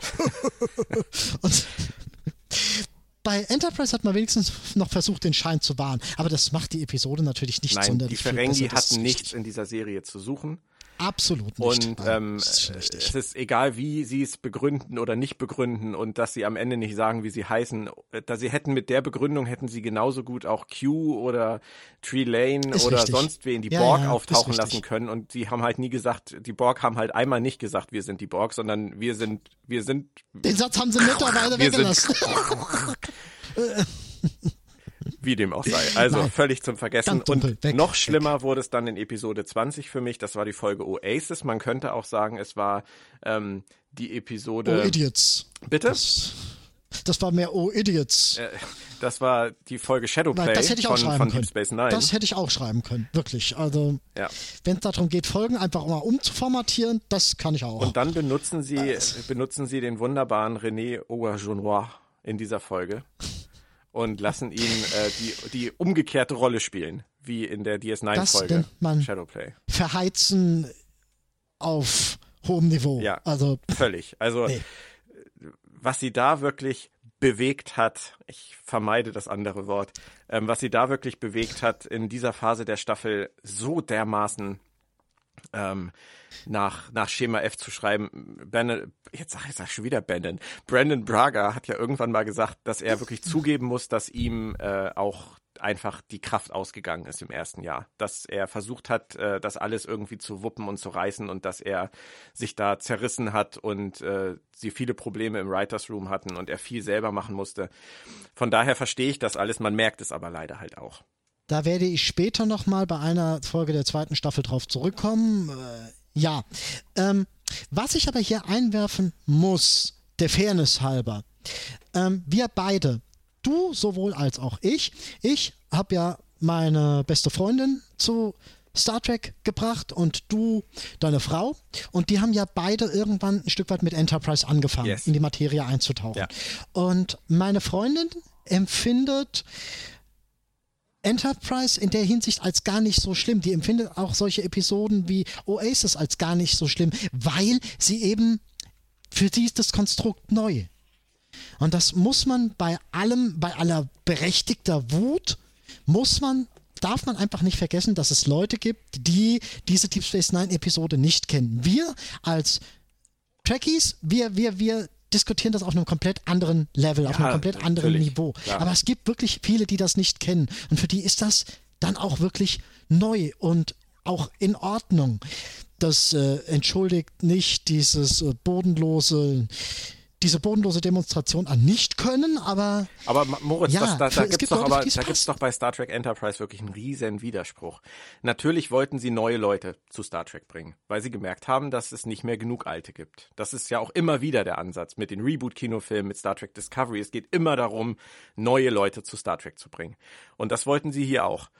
Dass sie dann allerdings absolut generisches Oldschool-Track machen von Anfang an, das eigentlich uns von der Machart her, uns alten Fans gefällt. Mhm. Das macht für mich relativ wenig Sinn. Also ich glaube, es ist richtig. in der Serie nicht viel für neue Zuschauer drin gewesen damals zu dem mhm. Zeitpunkt. Sonst hätte es anders funktioniert, was auch die Quoten angeht. Und ähm, das ist richtig. Aber du hast natürlich recht. Äh, sie machen, sie wiederholen Dinge, aus dem Star Trek-Kanon oder sie, sie brühen sie nochmal neu auf. Und wenn man die alten Sachen nicht kennt oder nur irgendwann mal beim Bügeln geguckt hat, dann ist das nicht so schlimm. Und dann ist so eine Folge wie Oasis eine völlig brauchbare, mittelmäßige Episode. Aber auch wirklich nur Mittelmaß. Ja. Okay. Wir haben jetzt noch einen Schlussakkord von sechs Episoden. Es geht los mit Detained. Und da hast du vorhin schon mal ein bisschen drauf hingewiesen. Was war da das mhm. Interessante für dich? Kriege ich das noch zusammen? Es geht auch um ein Volk, das, das äh, äh, sich vor den Suliban versucht hat zu schützen und äh, genau, aber das ist das ist das mit dem mit dem Gefängnis, wo die Suliban äh, eingesperrt genau, sind. ja, ja, ja. Ich krieg nur den Handlungsverlauf nicht mehr so ganz. Auf jeden Fall, es geht ja um die Kabal. Das, die die die, die Suliban sind ja gar nicht das Problem, Richtig, sondern die Kabal. Genau. Und die Suliban als solches können ja auch äh, ganz normale wie du und ich sein. Genau. So war das, oder? Das war, ja. das war die Erkenntnis und, der Folge sozusagen, dass genau, nicht alle Suliban genau. böse sind. Genau. Und das war eigentlich, es war ein bisschen Holzhammermäßig letztendlich erklärt, von wegen Archer bringt da irgendwann das, äh, also, also wirklich im getreuen Wortlaut auf den Tisch. Das ist wie damals mit den Japanern. Äh, Star Trek kann auch feinsinniger, wenn es will. Aber. Darf auch gerne, ja. Darf auch gerne. Wäre schön, wenn. Vielen Dank. Ähm, und dieses, dieses Weltraumpolizeigehabe. Wenn man diese beiden Aspekten, Aspekte wegnimmt, hat man eine wirklich gute, brauchbare Episode, die sich sogar wunderbar in den Handlungsstrang mit einverleiben Muss lässt. man aber auch Von wieder eine, eine Menge wegnehmen. Ne? Also gerade so dieses, so. gerade dieses, äh, wenn, wenn wir jetzt nochmal zurückdenken, wir sind jetzt hier bei Folge 21 und wir denken zurück an Folge mhm. 13, Dear Doctor, we are not out here to play God. Mhm. Und äh, es interessiert ihn halt nicht die Bohne. Was interessiert mich mein Geschwätz von vorletzter Woche? Ja, ist richtig. Das darf man halt einfach. Ich meine, das, da liegt auch im Serienkanon liegen, liegen da vielleicht zwei, drei Monate zwischen Dear Doctor und, ähm, und Detained. Und wie Archer in der Zeit zu der Erkenntnis gekommen ist, dass er doch da draußen ist, um äh, Sheriff Archer von der Weltraumpolizei zu spielen, das habe ich nicht, habe ich irgendwie ja, verpasst. Ist, nee, es ist, es ist, es ist, das ist derb. Ist also derb. man lässt Leute sterben, um in die Evolution des Planeten nicht einzugreifen.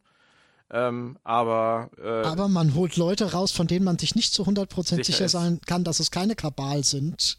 Ja, wo man einfach auch selber, also Archer ist nicht in der Position, diese politischen Dinge es zu geht entscheiden. Ihn es geht überhaupt nichts an. Es geht gar Nein, nichts an. Es geht ihm zur ja, Hölle nichts ja, ist an. Richtig, ja, ist richtig. Genau, und das ja. ist halt das, was mich zunehmend dann auch an dieser Figur gestört hat, dass er so inkonsistent geschrieben war und dass, dass man einfach überhaupt nie wusste, in welche Richtung sich sein Fähnchen denn diese Woche dreht.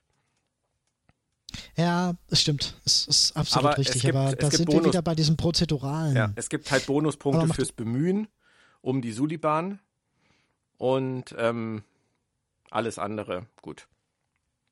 Äh, der Witz ist, wenn man, wenn man, wenn man, wenn man sowas ganz Grässliches macht und dir Doktor einfach rausnimmt, wenn man jetzt nur den kompletten äh, Suliban Handlungsverlauf gucken wollen würde, diesen unergiebigen letztendlich, passt es aber noch. Aber ja, gut, okay, kanonisch.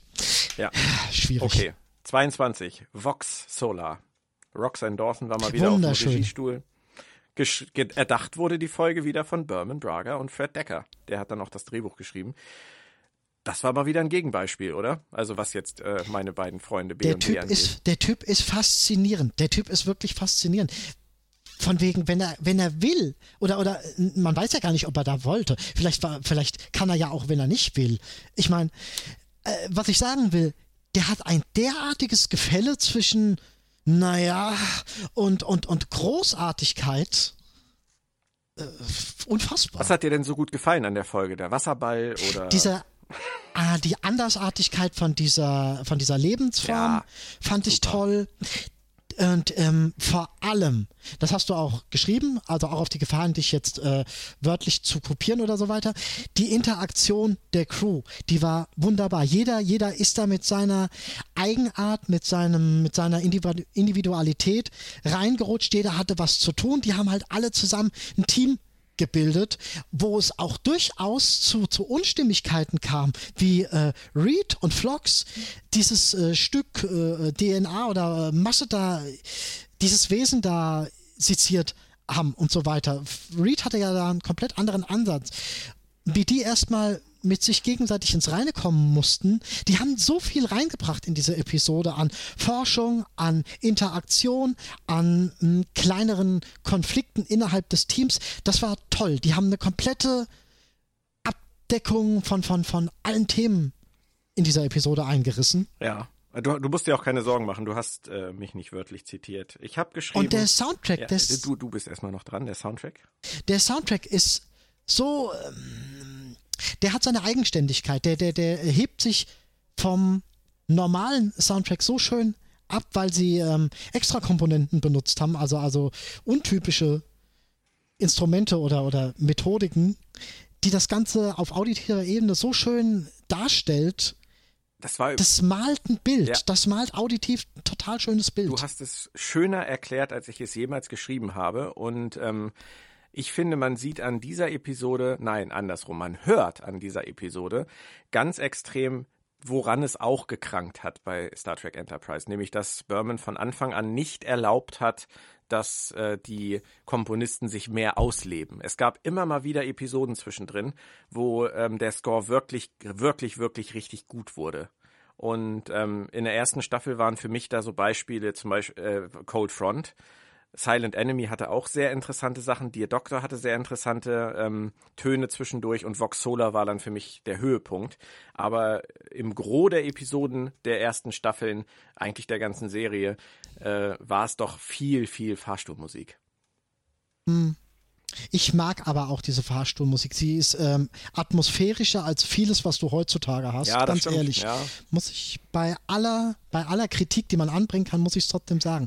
Was mir auch bei Vox Solar wirklich wunderbar gefallen hat, war, dass da auch mal ein außerirdisches Volk auftrat, das eine, das etwas hatte, was die Enterprise Crew, was die Menschen nicht hatten. Dieses, dieses rudimentär komplett vorhandene Verständnis, um, um, um Sprachen in Windeseile lernen zu können, das war einfach mal, das war was, was da standen mal nicht die Menschen an oberster Stelle. Ich liebe diese Szene, wo, wo Mayweather mit diesem Captain oder mit diesem anderen von dieser Crew, von wegen, wir brauchen diese Übersetzung. Das ist leicht.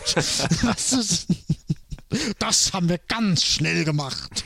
Das ist so schön. Also von wegen, dieses, dieses Aufbrechen ins All und äh, ähm, ähm, Wesen kennenlernen, die Sachen können, von denen wir nur träumen, mhm. das ist so, das fehlt dieser Staffel an so vielen Stellen. Ja. Das ist so ein bisschen Sense of Wonder. Das ist dieser, dieser verloren gegangene Sense of Wonder. Die Staffel hatte so eine Folge zu dem Zeitpunkt echt nötig. Und es ist gut, dass es ja, sie gibt. Absolut. Ja. Sie ist auch leider zu spät. Also, also quotentechnisch hätte die nochmal, wenn die früher gewesen wäre. Weiß man nicht. Ja, die hätte Pluspunkte sein, gegeben. Doch, doch, doch, die hätte Pluspunkte gegeben. Ja. Dann gab es noch drei Episoden, die aufs Finale hinsteuerten. Es äh, fing gleich in der ersten damit an, dass sie sagten, sie möchten gerne in Urlaub gehen nach Riesa. Und ähm, mhm. da gab es dann immer so kleine lustige Anspielungen, dass Trip sein äh, Tom Selleck Gedächtnis Hawaii-Hemd angezogen hat zum Beispiel. Aber sie wurden immer wieder abgehalten und Fallen Hero war dann die erste Episode, ähm, die noch auf dem Weg lag. Da ging es mal wieder um Tipol. Ich habe die Folge nicht mhm. besonders intensiv in Erinnerung. Es war äh, eine nette Geschichte zwischen einer älteren Vulkanierin und einer jüngeren Vulkanierin, aber viel beigetragen für die Figur der Tipol hat es nicht, oder? Nee, definitiv nicht. Ich äh, habe sie auch nicht besonders umfangreich in Erinnerung. Ich meine mich daran zu erinnern, dass es letztendlich wieder so ausging, dass äh, äh, ähm, die Vulkanier irgendwie wieder was lernen müssen, halt äh, von wegen, wir sind, die sind noch nicht so perfekt wie, wie die Menschen. Die Menschen können eigentlich doch wieder alles besser. So habe ich es irgendwie in Erinnerung. Ich kann es nicht mehr ganz festmachen, an was es lag. Das müsste ich in der Tat nochmal sehen, aber es war jetzt auf jeden Fall kein Glanzstück im Sinne der Völkerdarstellung, sage ich mal so. Nö, nö. Dann kam Desert Crossing für mich optisch eine schöne Folge, weil sie in der Wüste gedreht haben und es mal eine Abwechslung war. Ansonsten war es auch wieder die typische Geschichte. Archer mischt sich irgendwo ein. Und kommt damit durch. Und kommt damit durch. Das ist eigentlich Burnham-esque, oder? Ja. So ein bisschen. Wir dürfen auch nicht mehr sagen, wir dürfen auch nicht mehr sagen, das ist voll der Burner. Eigentlich müssen wir sagen, das ist voll der Burner. Ja, stimmt. Das sollten wir einführen jetzt. Das de definitiv. okay, also das war äh, auch wieder so eine typische Abenteuer-Action-Folge mit ein paar flotten Sprüchen, mit äh, visuell netter Umsetzung, auch glaube ich äh, im Score ein paar nette Momente. Aber für mich ähm, aber, aber, aber, aber, einer guten Endsequenz. Also ja. die letzte Szene, wo sich Archer, wo Archer anfängt, ein Stück weit zu reflektieren, das fand ich schon wieder, aber gut. Es hat halt was macht nie, man dann draus? Es hat halt nie zu was geführt. Zumindest haben sie genau. aber die Themen ähm, Diplomatie, erste Direktive, ähm, und die Freundschaft zwischen Archer und, und Trip wieder mal angesprochen. Also von daher, das, das ist schon okay. Also wenn das das ähm, der normale Level gewesen wäre, und äh, Folgen wie jetzt zum Beispiel äh, Rogue Planet oder Oasis oder Acquisition, wenn die nicht gewesen wären, sondern alles minimal auf dem Level von Desert Crossing äh, und Fallen Hero gewesen wäre, hätte ich da echt überhaupt kein Problem mit gehabt. Plus ein bisschen mehr Konsequenz, ja, ja definitiv. Ja, klar. Okay, ähm, alles steuerte auf die große Urlaubsgeschichte auf dem wunderschönen Planeten Risa hin. Und ich muss aber mal sagen, das haben, das haben sie eigentlich schön gemacht mit, mit Riser, mit diesem, mit diesem, wir fliegen dahin und oh Mist, klappt schon wieder nicht. Das fand ich eigentlich ganz nett. Das war so ein netter Running Gag. Ja, das war nett, Diese, auf jeden Fall. Ähm, Moritz, eine Frage muss mir mal gestattet sein. Warum sagst du Deep Space 9, aber dann sagst du Riser? Weil ich an den Aufreißer von Riser denke. Tut mir leid, du wolltest das wissen. Du wolltest das wissen. Ich war, ich war, war nur, du, du bist so konsequent, wenn du TNG sagst oder Deep Space 9 und dann sag ich extra für dich Risa und du sagst Riser. Das macht mich fertig. Ja, ja wegen dem Aufreißer. Ja, okay. Oder dem schönen Sunrise auf Risa. Ja, ja, der Sun, genau. Wie auch immer, Aber okay. Ich gehe auch gerne auf Risa. Es, Mach mal Risa. Es Mach war, ein, es war hübsch gemacht. Sie haben sich bemüht, mal was in die Folgen einzustreuen, äh, was man dann auch wiedererkennt. Und Michael Dorn, der ja in einer der schlechtesten Risa-Folgen äh, mitgespielt hat, der hatte dann die Ehre, Regie zu führen. Two Days and Warte Two mal, Nights. es gibt doch nur, es gibt doch nur zwei Risa-Folgen, oder? Ähm, es gibt eine in äh, TNG. Und, Genau. Oder TNG, TNG und es gibt eine Du darfst gerne TNG sagen, wenn du DS9. willst. und die DS9-Folge, ähm, die wollen wir, da wollen wir den Mantel des Schweigens drüber. Unbedingt, Ja, da kommen wir ja auch unbedingt. irgendwann noch zu, wenn es dann um Deep Space Nine geht. Da liegen dann Wenn ich dann da dabei bin. da, ja, das will ich doch stark hoffen. Ähm, da liegen dann jetzt natürlich noch äh, diverse Staffeln zwischen, aber okay, wir werden uns Oh, dran ja. erinnern. Ähm, was ist das, äh, oder wie war dein generelles Gefühl bei Two Days and Two Nights? Das war ja nun wirklich definitiv eine Comedy. Ähm, nein. Für mich ist es eine, eine, für mich ist es eine Familienepisode. Für mich ist es wirklich eine Familienepisode, weil, weil der Teil von Hoshi hat nichts mit Comedy zu tun und, und Archer hat auch nicht wirklich was mit Comedy zu tun. Das geht tatsächlich sogar ein Stück weit in die, in die Spionage-Upsi-Richtung. Comedy, ja, Trip und Reed auf jeden Fall und Vlogs auch auf jeden Fall. Aber für mich ist es eine Familienepisode. Ja, du hast total recht. Die Familie macht Urlaub. Und, und die, ähm, ich sag ja immer von wegen, die, die, die ähm, Teilaspekte müssen zusammenpassen. Und das tun sie hier gerade, weil sie so unterschiedlich sind. Das finde ich schön. Die, die, diese Episode denkt einfach wieder mal so viel ab an unterschiedlichen Stimmungen.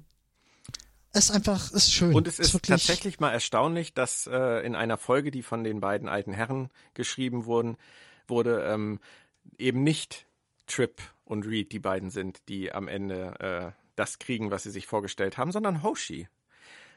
Ja, finde ich total schön, weil das so für mich auch, das ist eine meiner Grundregeln oder meiner Grundphilosophien von wegen Dinge passieren, wenn du nicht dran denkst oder wenn du, Genau. wenn du nicht drauf hinarbeitest oder nicht. Sehr, sehr hübsch geschrieben. Also wirklich eine ganz Leb dein Leben und äh, der Rest ergibt sich.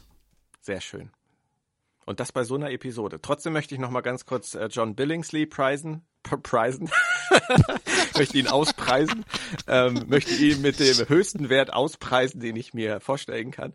Ähm, ich finde seine, seine Comedy-Leistung in diesen Szenen äh, unfassbar gut. Also ich, es, es ist äh, Sie haben es zu wenig gemacht. Ja. Also, also hätten viel mehr draus machen können, müssen, sollen. Der Mann ist einfach.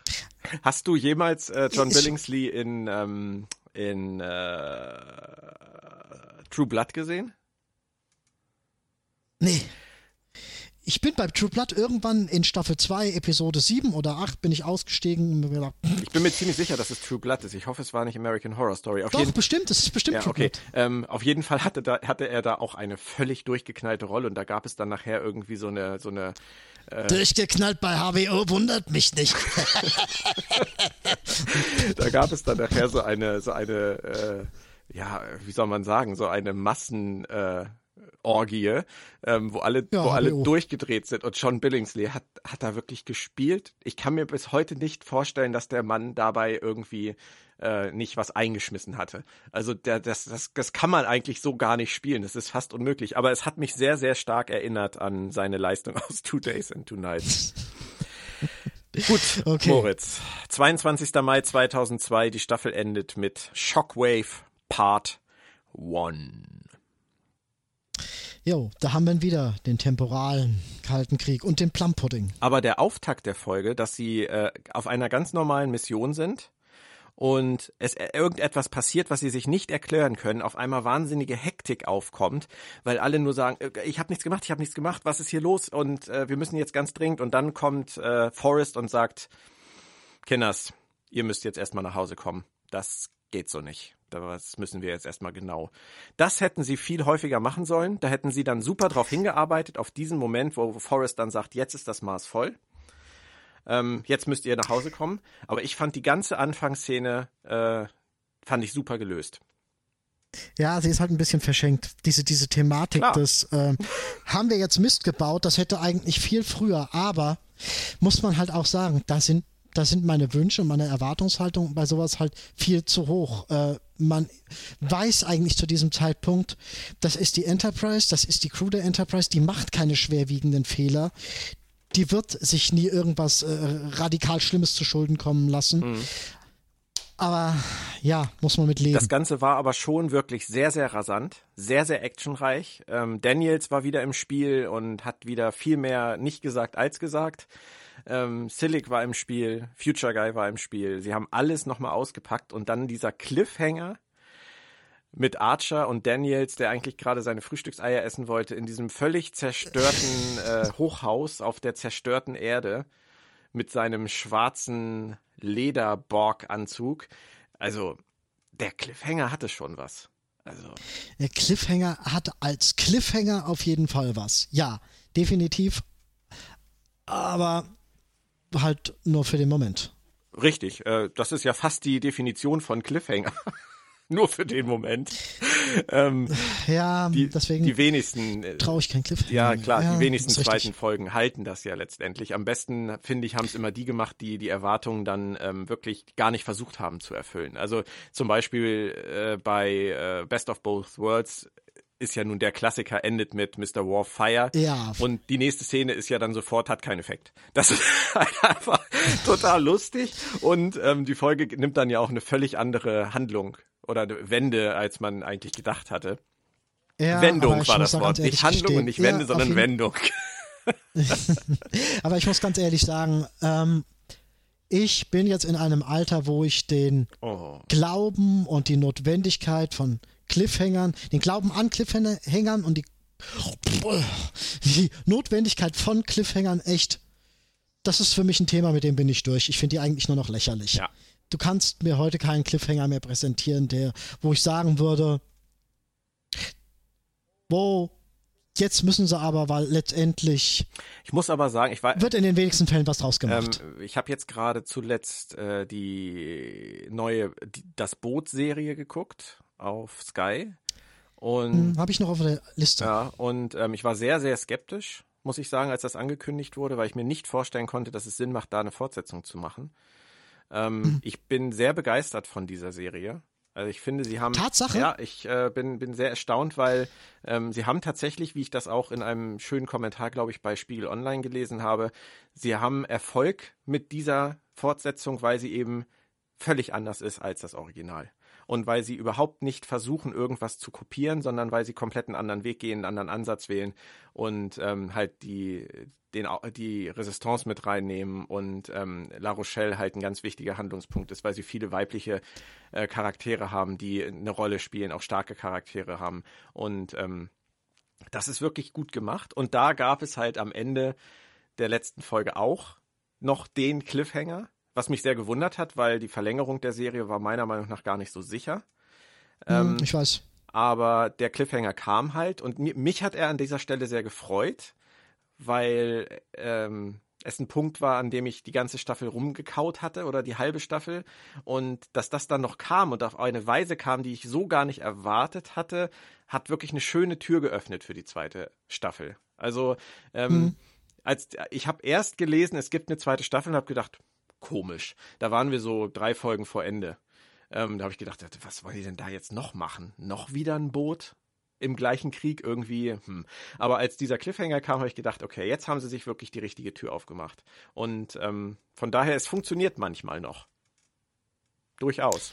Aber es muss nicht immer sein. Ja, natürlich, natürlich. Den, den, dieses manchmal gibt es und es ist ja auch ein recht präsentes manchmal. Darf man ja nicht ausschlagen. Aber ich habe so eine Grundskepsis entwickelt, die, die bei Cliffhangern einfach greift und man wird halt doch relativ selten enttäuscht. Die ist ja auch, auch wenn man enttäuscht wird. Total berechtigt. Ja, ja, ja. nee, klar. Nein, aber um mal, um mal Babylon 5 einzuwerfen, Babylon 5 hat an jedem Staffelende wirklich einen Cliffhanger rausgehauen, der die nächste Staffel so derartig massiv geprägt hat. Ja. Das ist halt für mich, das ist so der Grundpunkt, an dem ich einen Cliffhanger messe. Ja. An einer über 25 Jahre alten, nein, nee, nicht über 25, aber gut und gern 25 Jahre alten Serie, Tatsache, also. Was, weißt du eigentlich, dass ich vorhabe, ein Babylon 5 Sachbuch zu schreiben? ja, das musst du jetzt rausschreiben. ich weiß es ja. Natürlich weißt du es. Ich habe dir, hab dir den Link zu dem Podcast von den Kollegen vom Grauen Rat geschickt. Einen schönen Gruß einmal kurz an dieser Stelle.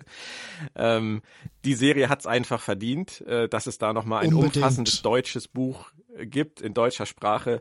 Ähm, das alles umfasst und ich äh, werde mich bemühen, mit dieser Crowdfunding-Kampagne im nächsten Jahr ähm, das auf die Beine zu stellen, dass Ralf Sander, den ja auch viele sicherlich kennen von seinem Star Trek-Universum, und ich dann dieses Buch schreiben können, damit es dann zu 25 Jahren Babylon 5 in Deutschland 2020 rauskommen kann.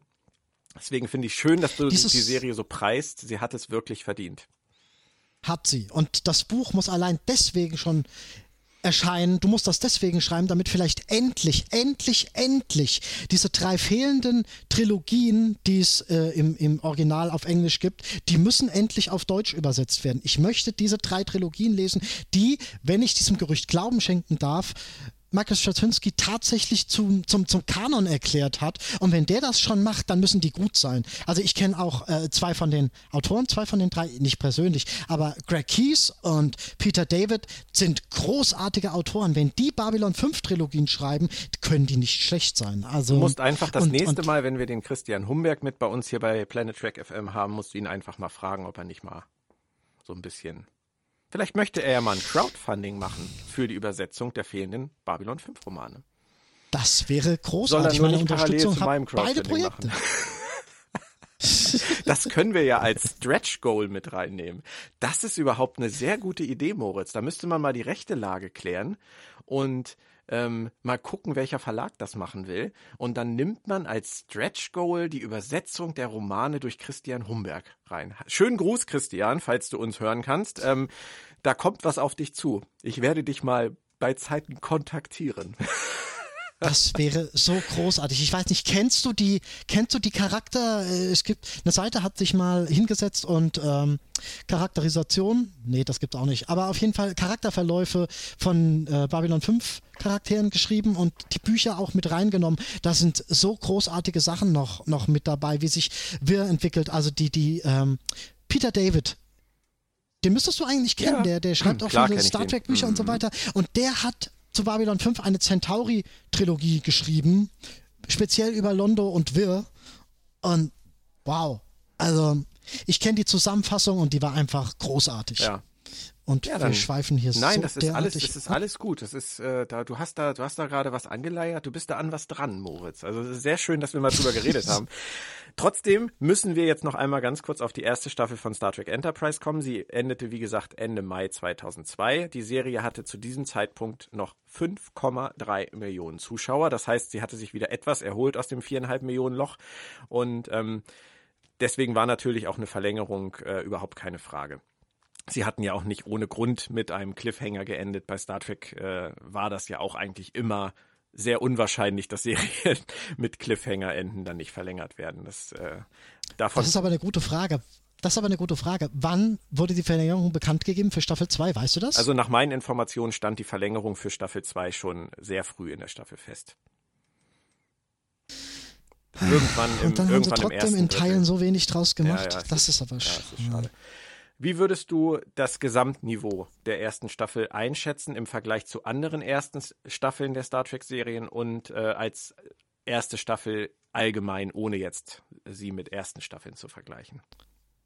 Das ist gar nicht so leicht, ähm, weil, sagen wir mal so, unter dem Gesichtspunkt, dass sie was Neues machen wollten und äh, um neue Leute ins Boot zu holen, kann, kann man nicht sagen, haben sie zu 85 Prozent versagt, meiner Meinung nach, weil, wie, wie wir schon oft rausgearbeitet haben, ist es Oldschool-Track hoch 10. Die Staffel als solches äh, episodisch betrachtet schwankt sie auch. Wenn man aber die, die Klau-Elemente rausnimmt und äh, die guten Ansätze äh, etwas wohlwollend berücksichtigt, die ja absolut da sind, und, und, und äh, Track absolute Star Trek-Momente haben sie auch eingefangen. Es ist nicht die schlechteste erste Staffel aller Track-Serien, auf gar keinen Fall. Nee, nee, ist sie einfach nicht. Kann ich beim besten Willen nicht sagen. Ist, sie ist Äh, mit Abstrichen. Oh Gott. Nee, ich kann es nicht sagen. Es ist eine akzeptable Staffel, man kann mit ihr leben.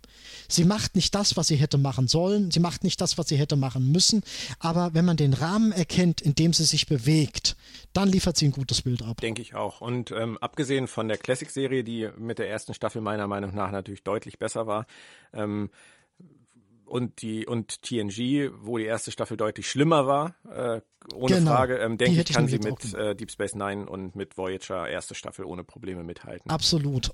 Und ich muss dazu sagen, ich habe bei ersten Staffeln in den meisten Fällen, bei Discovery sieht das nochmal ein bisschen anders aus, wegen, wegen äh, der, der Vorwerbung und so weiter, dem Marketing, dem Promoting, bla bla bla. Ich habe im Normalfall mit ersten Staffeln sehr viel Gnade, weil erste Staffeln sind nun mal Staffeln, in denen sich bestimmte Charakteristiken erst bilden müssen. Man findet raus, wer kann gut mit wem, wer hat ein Gefühl für welchen Charakter, wer kann gute Drehbücher schreiben, wer bringt wen gut zusammen, welches Team arbeitet gut zusammen. Und das muss man erstmal lernen, um, um, um zu wissen, was für Geschichten könnten wir damit erzählen. Von daher verstehe ich erste Staffeln in vielen Fällen echt als Experimentierfeld. Die sind nun mal so, wie sie sind. Das hast du sehr, sehr schön gesagt. Ich gehe das auch komplett mit, Moritz. Ähm, sicherlich kein verschenktes Jahr. Damals sehr viel Spaß gehabt an der Staffel und ähm, wenn man sie ein bisschen gestrafft hätte, hätte sie noch viel besser sein können. Genau das ja. wollte ich nochmal, das wollte ich nochmal. Da die Staffel krankt und das kann man ihr auch nicht wirklich vorwerfen, weil das nun mal zu dem Zeitpunkt der normale Gang der Dinge war. 26 Episoden waren zu viel.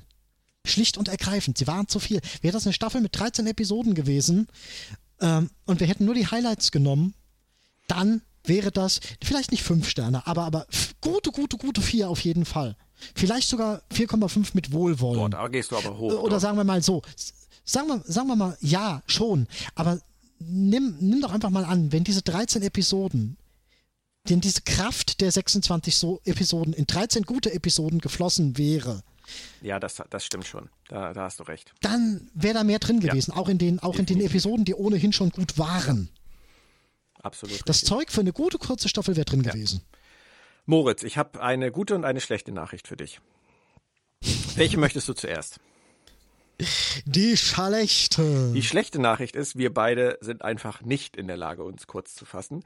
Ähm, ich weiß, ich sehe es. Ich hatte ja vor, äh, habe das am Anfang dieses Podcasts ja auch so angekündigt, dass wir in diesem Podcast die erste und die zweite Staffel besprechen.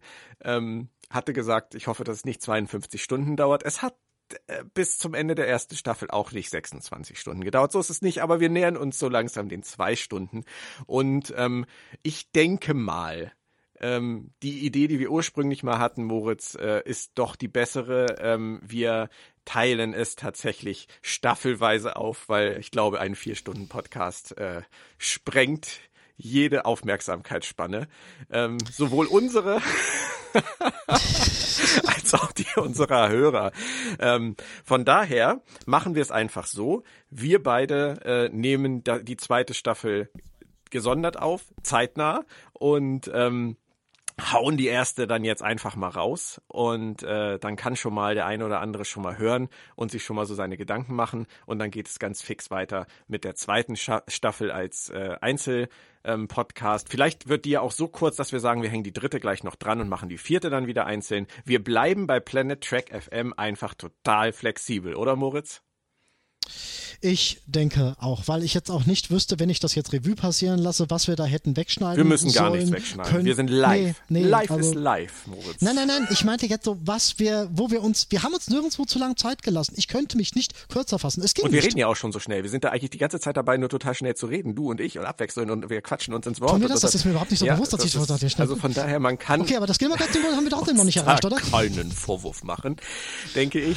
ähm, alles in Ordnung. Ähm, wir schließen die erste Staffel ab, beenden diesen Podcast. Ich danke dir ganz herzlich, Moritz. Ich habe mich sehr gefreut, dass du wieder da warst und ich freue mich jetzt schon ähm, auf die zweite Staffel. Ähm, das war Planet Track FM, ähm, produziert vom Rode Verlag und präsentiert unter anderem von Corona Magazine, der Verlag in Farbe und Bunt, Sci-Fi. Da wird es auch dann wieder zu finden sein nächstes Jahr, wenn Star Trek Discovery startet. Und von der FedCon und dem FedCon Geeks Club. Besucht uns bitte bei www.planettrackfm.de. Dort gibt es auch den RSS-Feed, den ihr in eurem Podcatcher laden könnt. Dann verpasst ihr keine Ausgabe. Ansonsten gibt es uns in allen möglichen Shops, auch bei Soundcloud und so weiter und bei Sci-Fi. Ab nächstem Jahr dann auch wieder in den Artikeln. Wir haben uns sehr gefreut und wir sehen uns ganz, ganz schnell wieder zur zweiten Staffel von Star Trek Enterprise. It's been a long road, Moritz. Möchtest du noch singen? It's been a long road getting from there to here. It's been a long time, but my time is finally near. So, und äh, du schneidest das eh bitte raus. Von nein, nein, nein, nein, nein, nein. Das lassen wir ganz schön drin. Ich finde das wunderbar. Vielleicht lege ich noch ein bisschen. Du musst aber noch die Gitarre drunter schneiden. Ja, aber ich spiele ja? spiel falsche Akkorde, dann klingt das Ganze noch schriller. Bis zum nächsten Mal. Tschö. Finde ich gut. Tschö, tschö.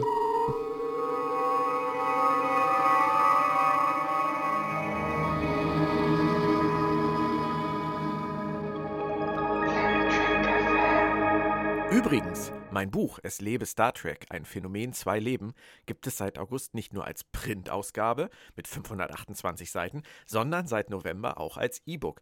Wenn ihr also für Weihnachten für euch oder andere noch irgendein nettes, dreckiges Geschenk braucht, dann schaut doch einfach mal beim Shop eures Vertrauens rein. Und eine zweite Sache noch, sci-fi.de bietet im Moment ein tolles Gewinnspiel an. Ihr könnt ein Goodie-Bag gewinnen mit meinem Buch Es lebe Star Trek, mit einem Uniform-Shirt und mit einem Light and Sound Communicator. Dafür müsst ihr nur eine Frage beantworten. Ihr könnt das Gewinnspiel auf sci-fi.de finden. Manchmal seht ihr vielleicht auch den Trailer für das Gewinnspiel im laufenden Sci-Fi Fernsehprogramm. Das Gewinnspiel läuft bis zum 31.12. und ich wünsche euch viel Glück dabei und wir hören uns bald wieder. Keep an open mind.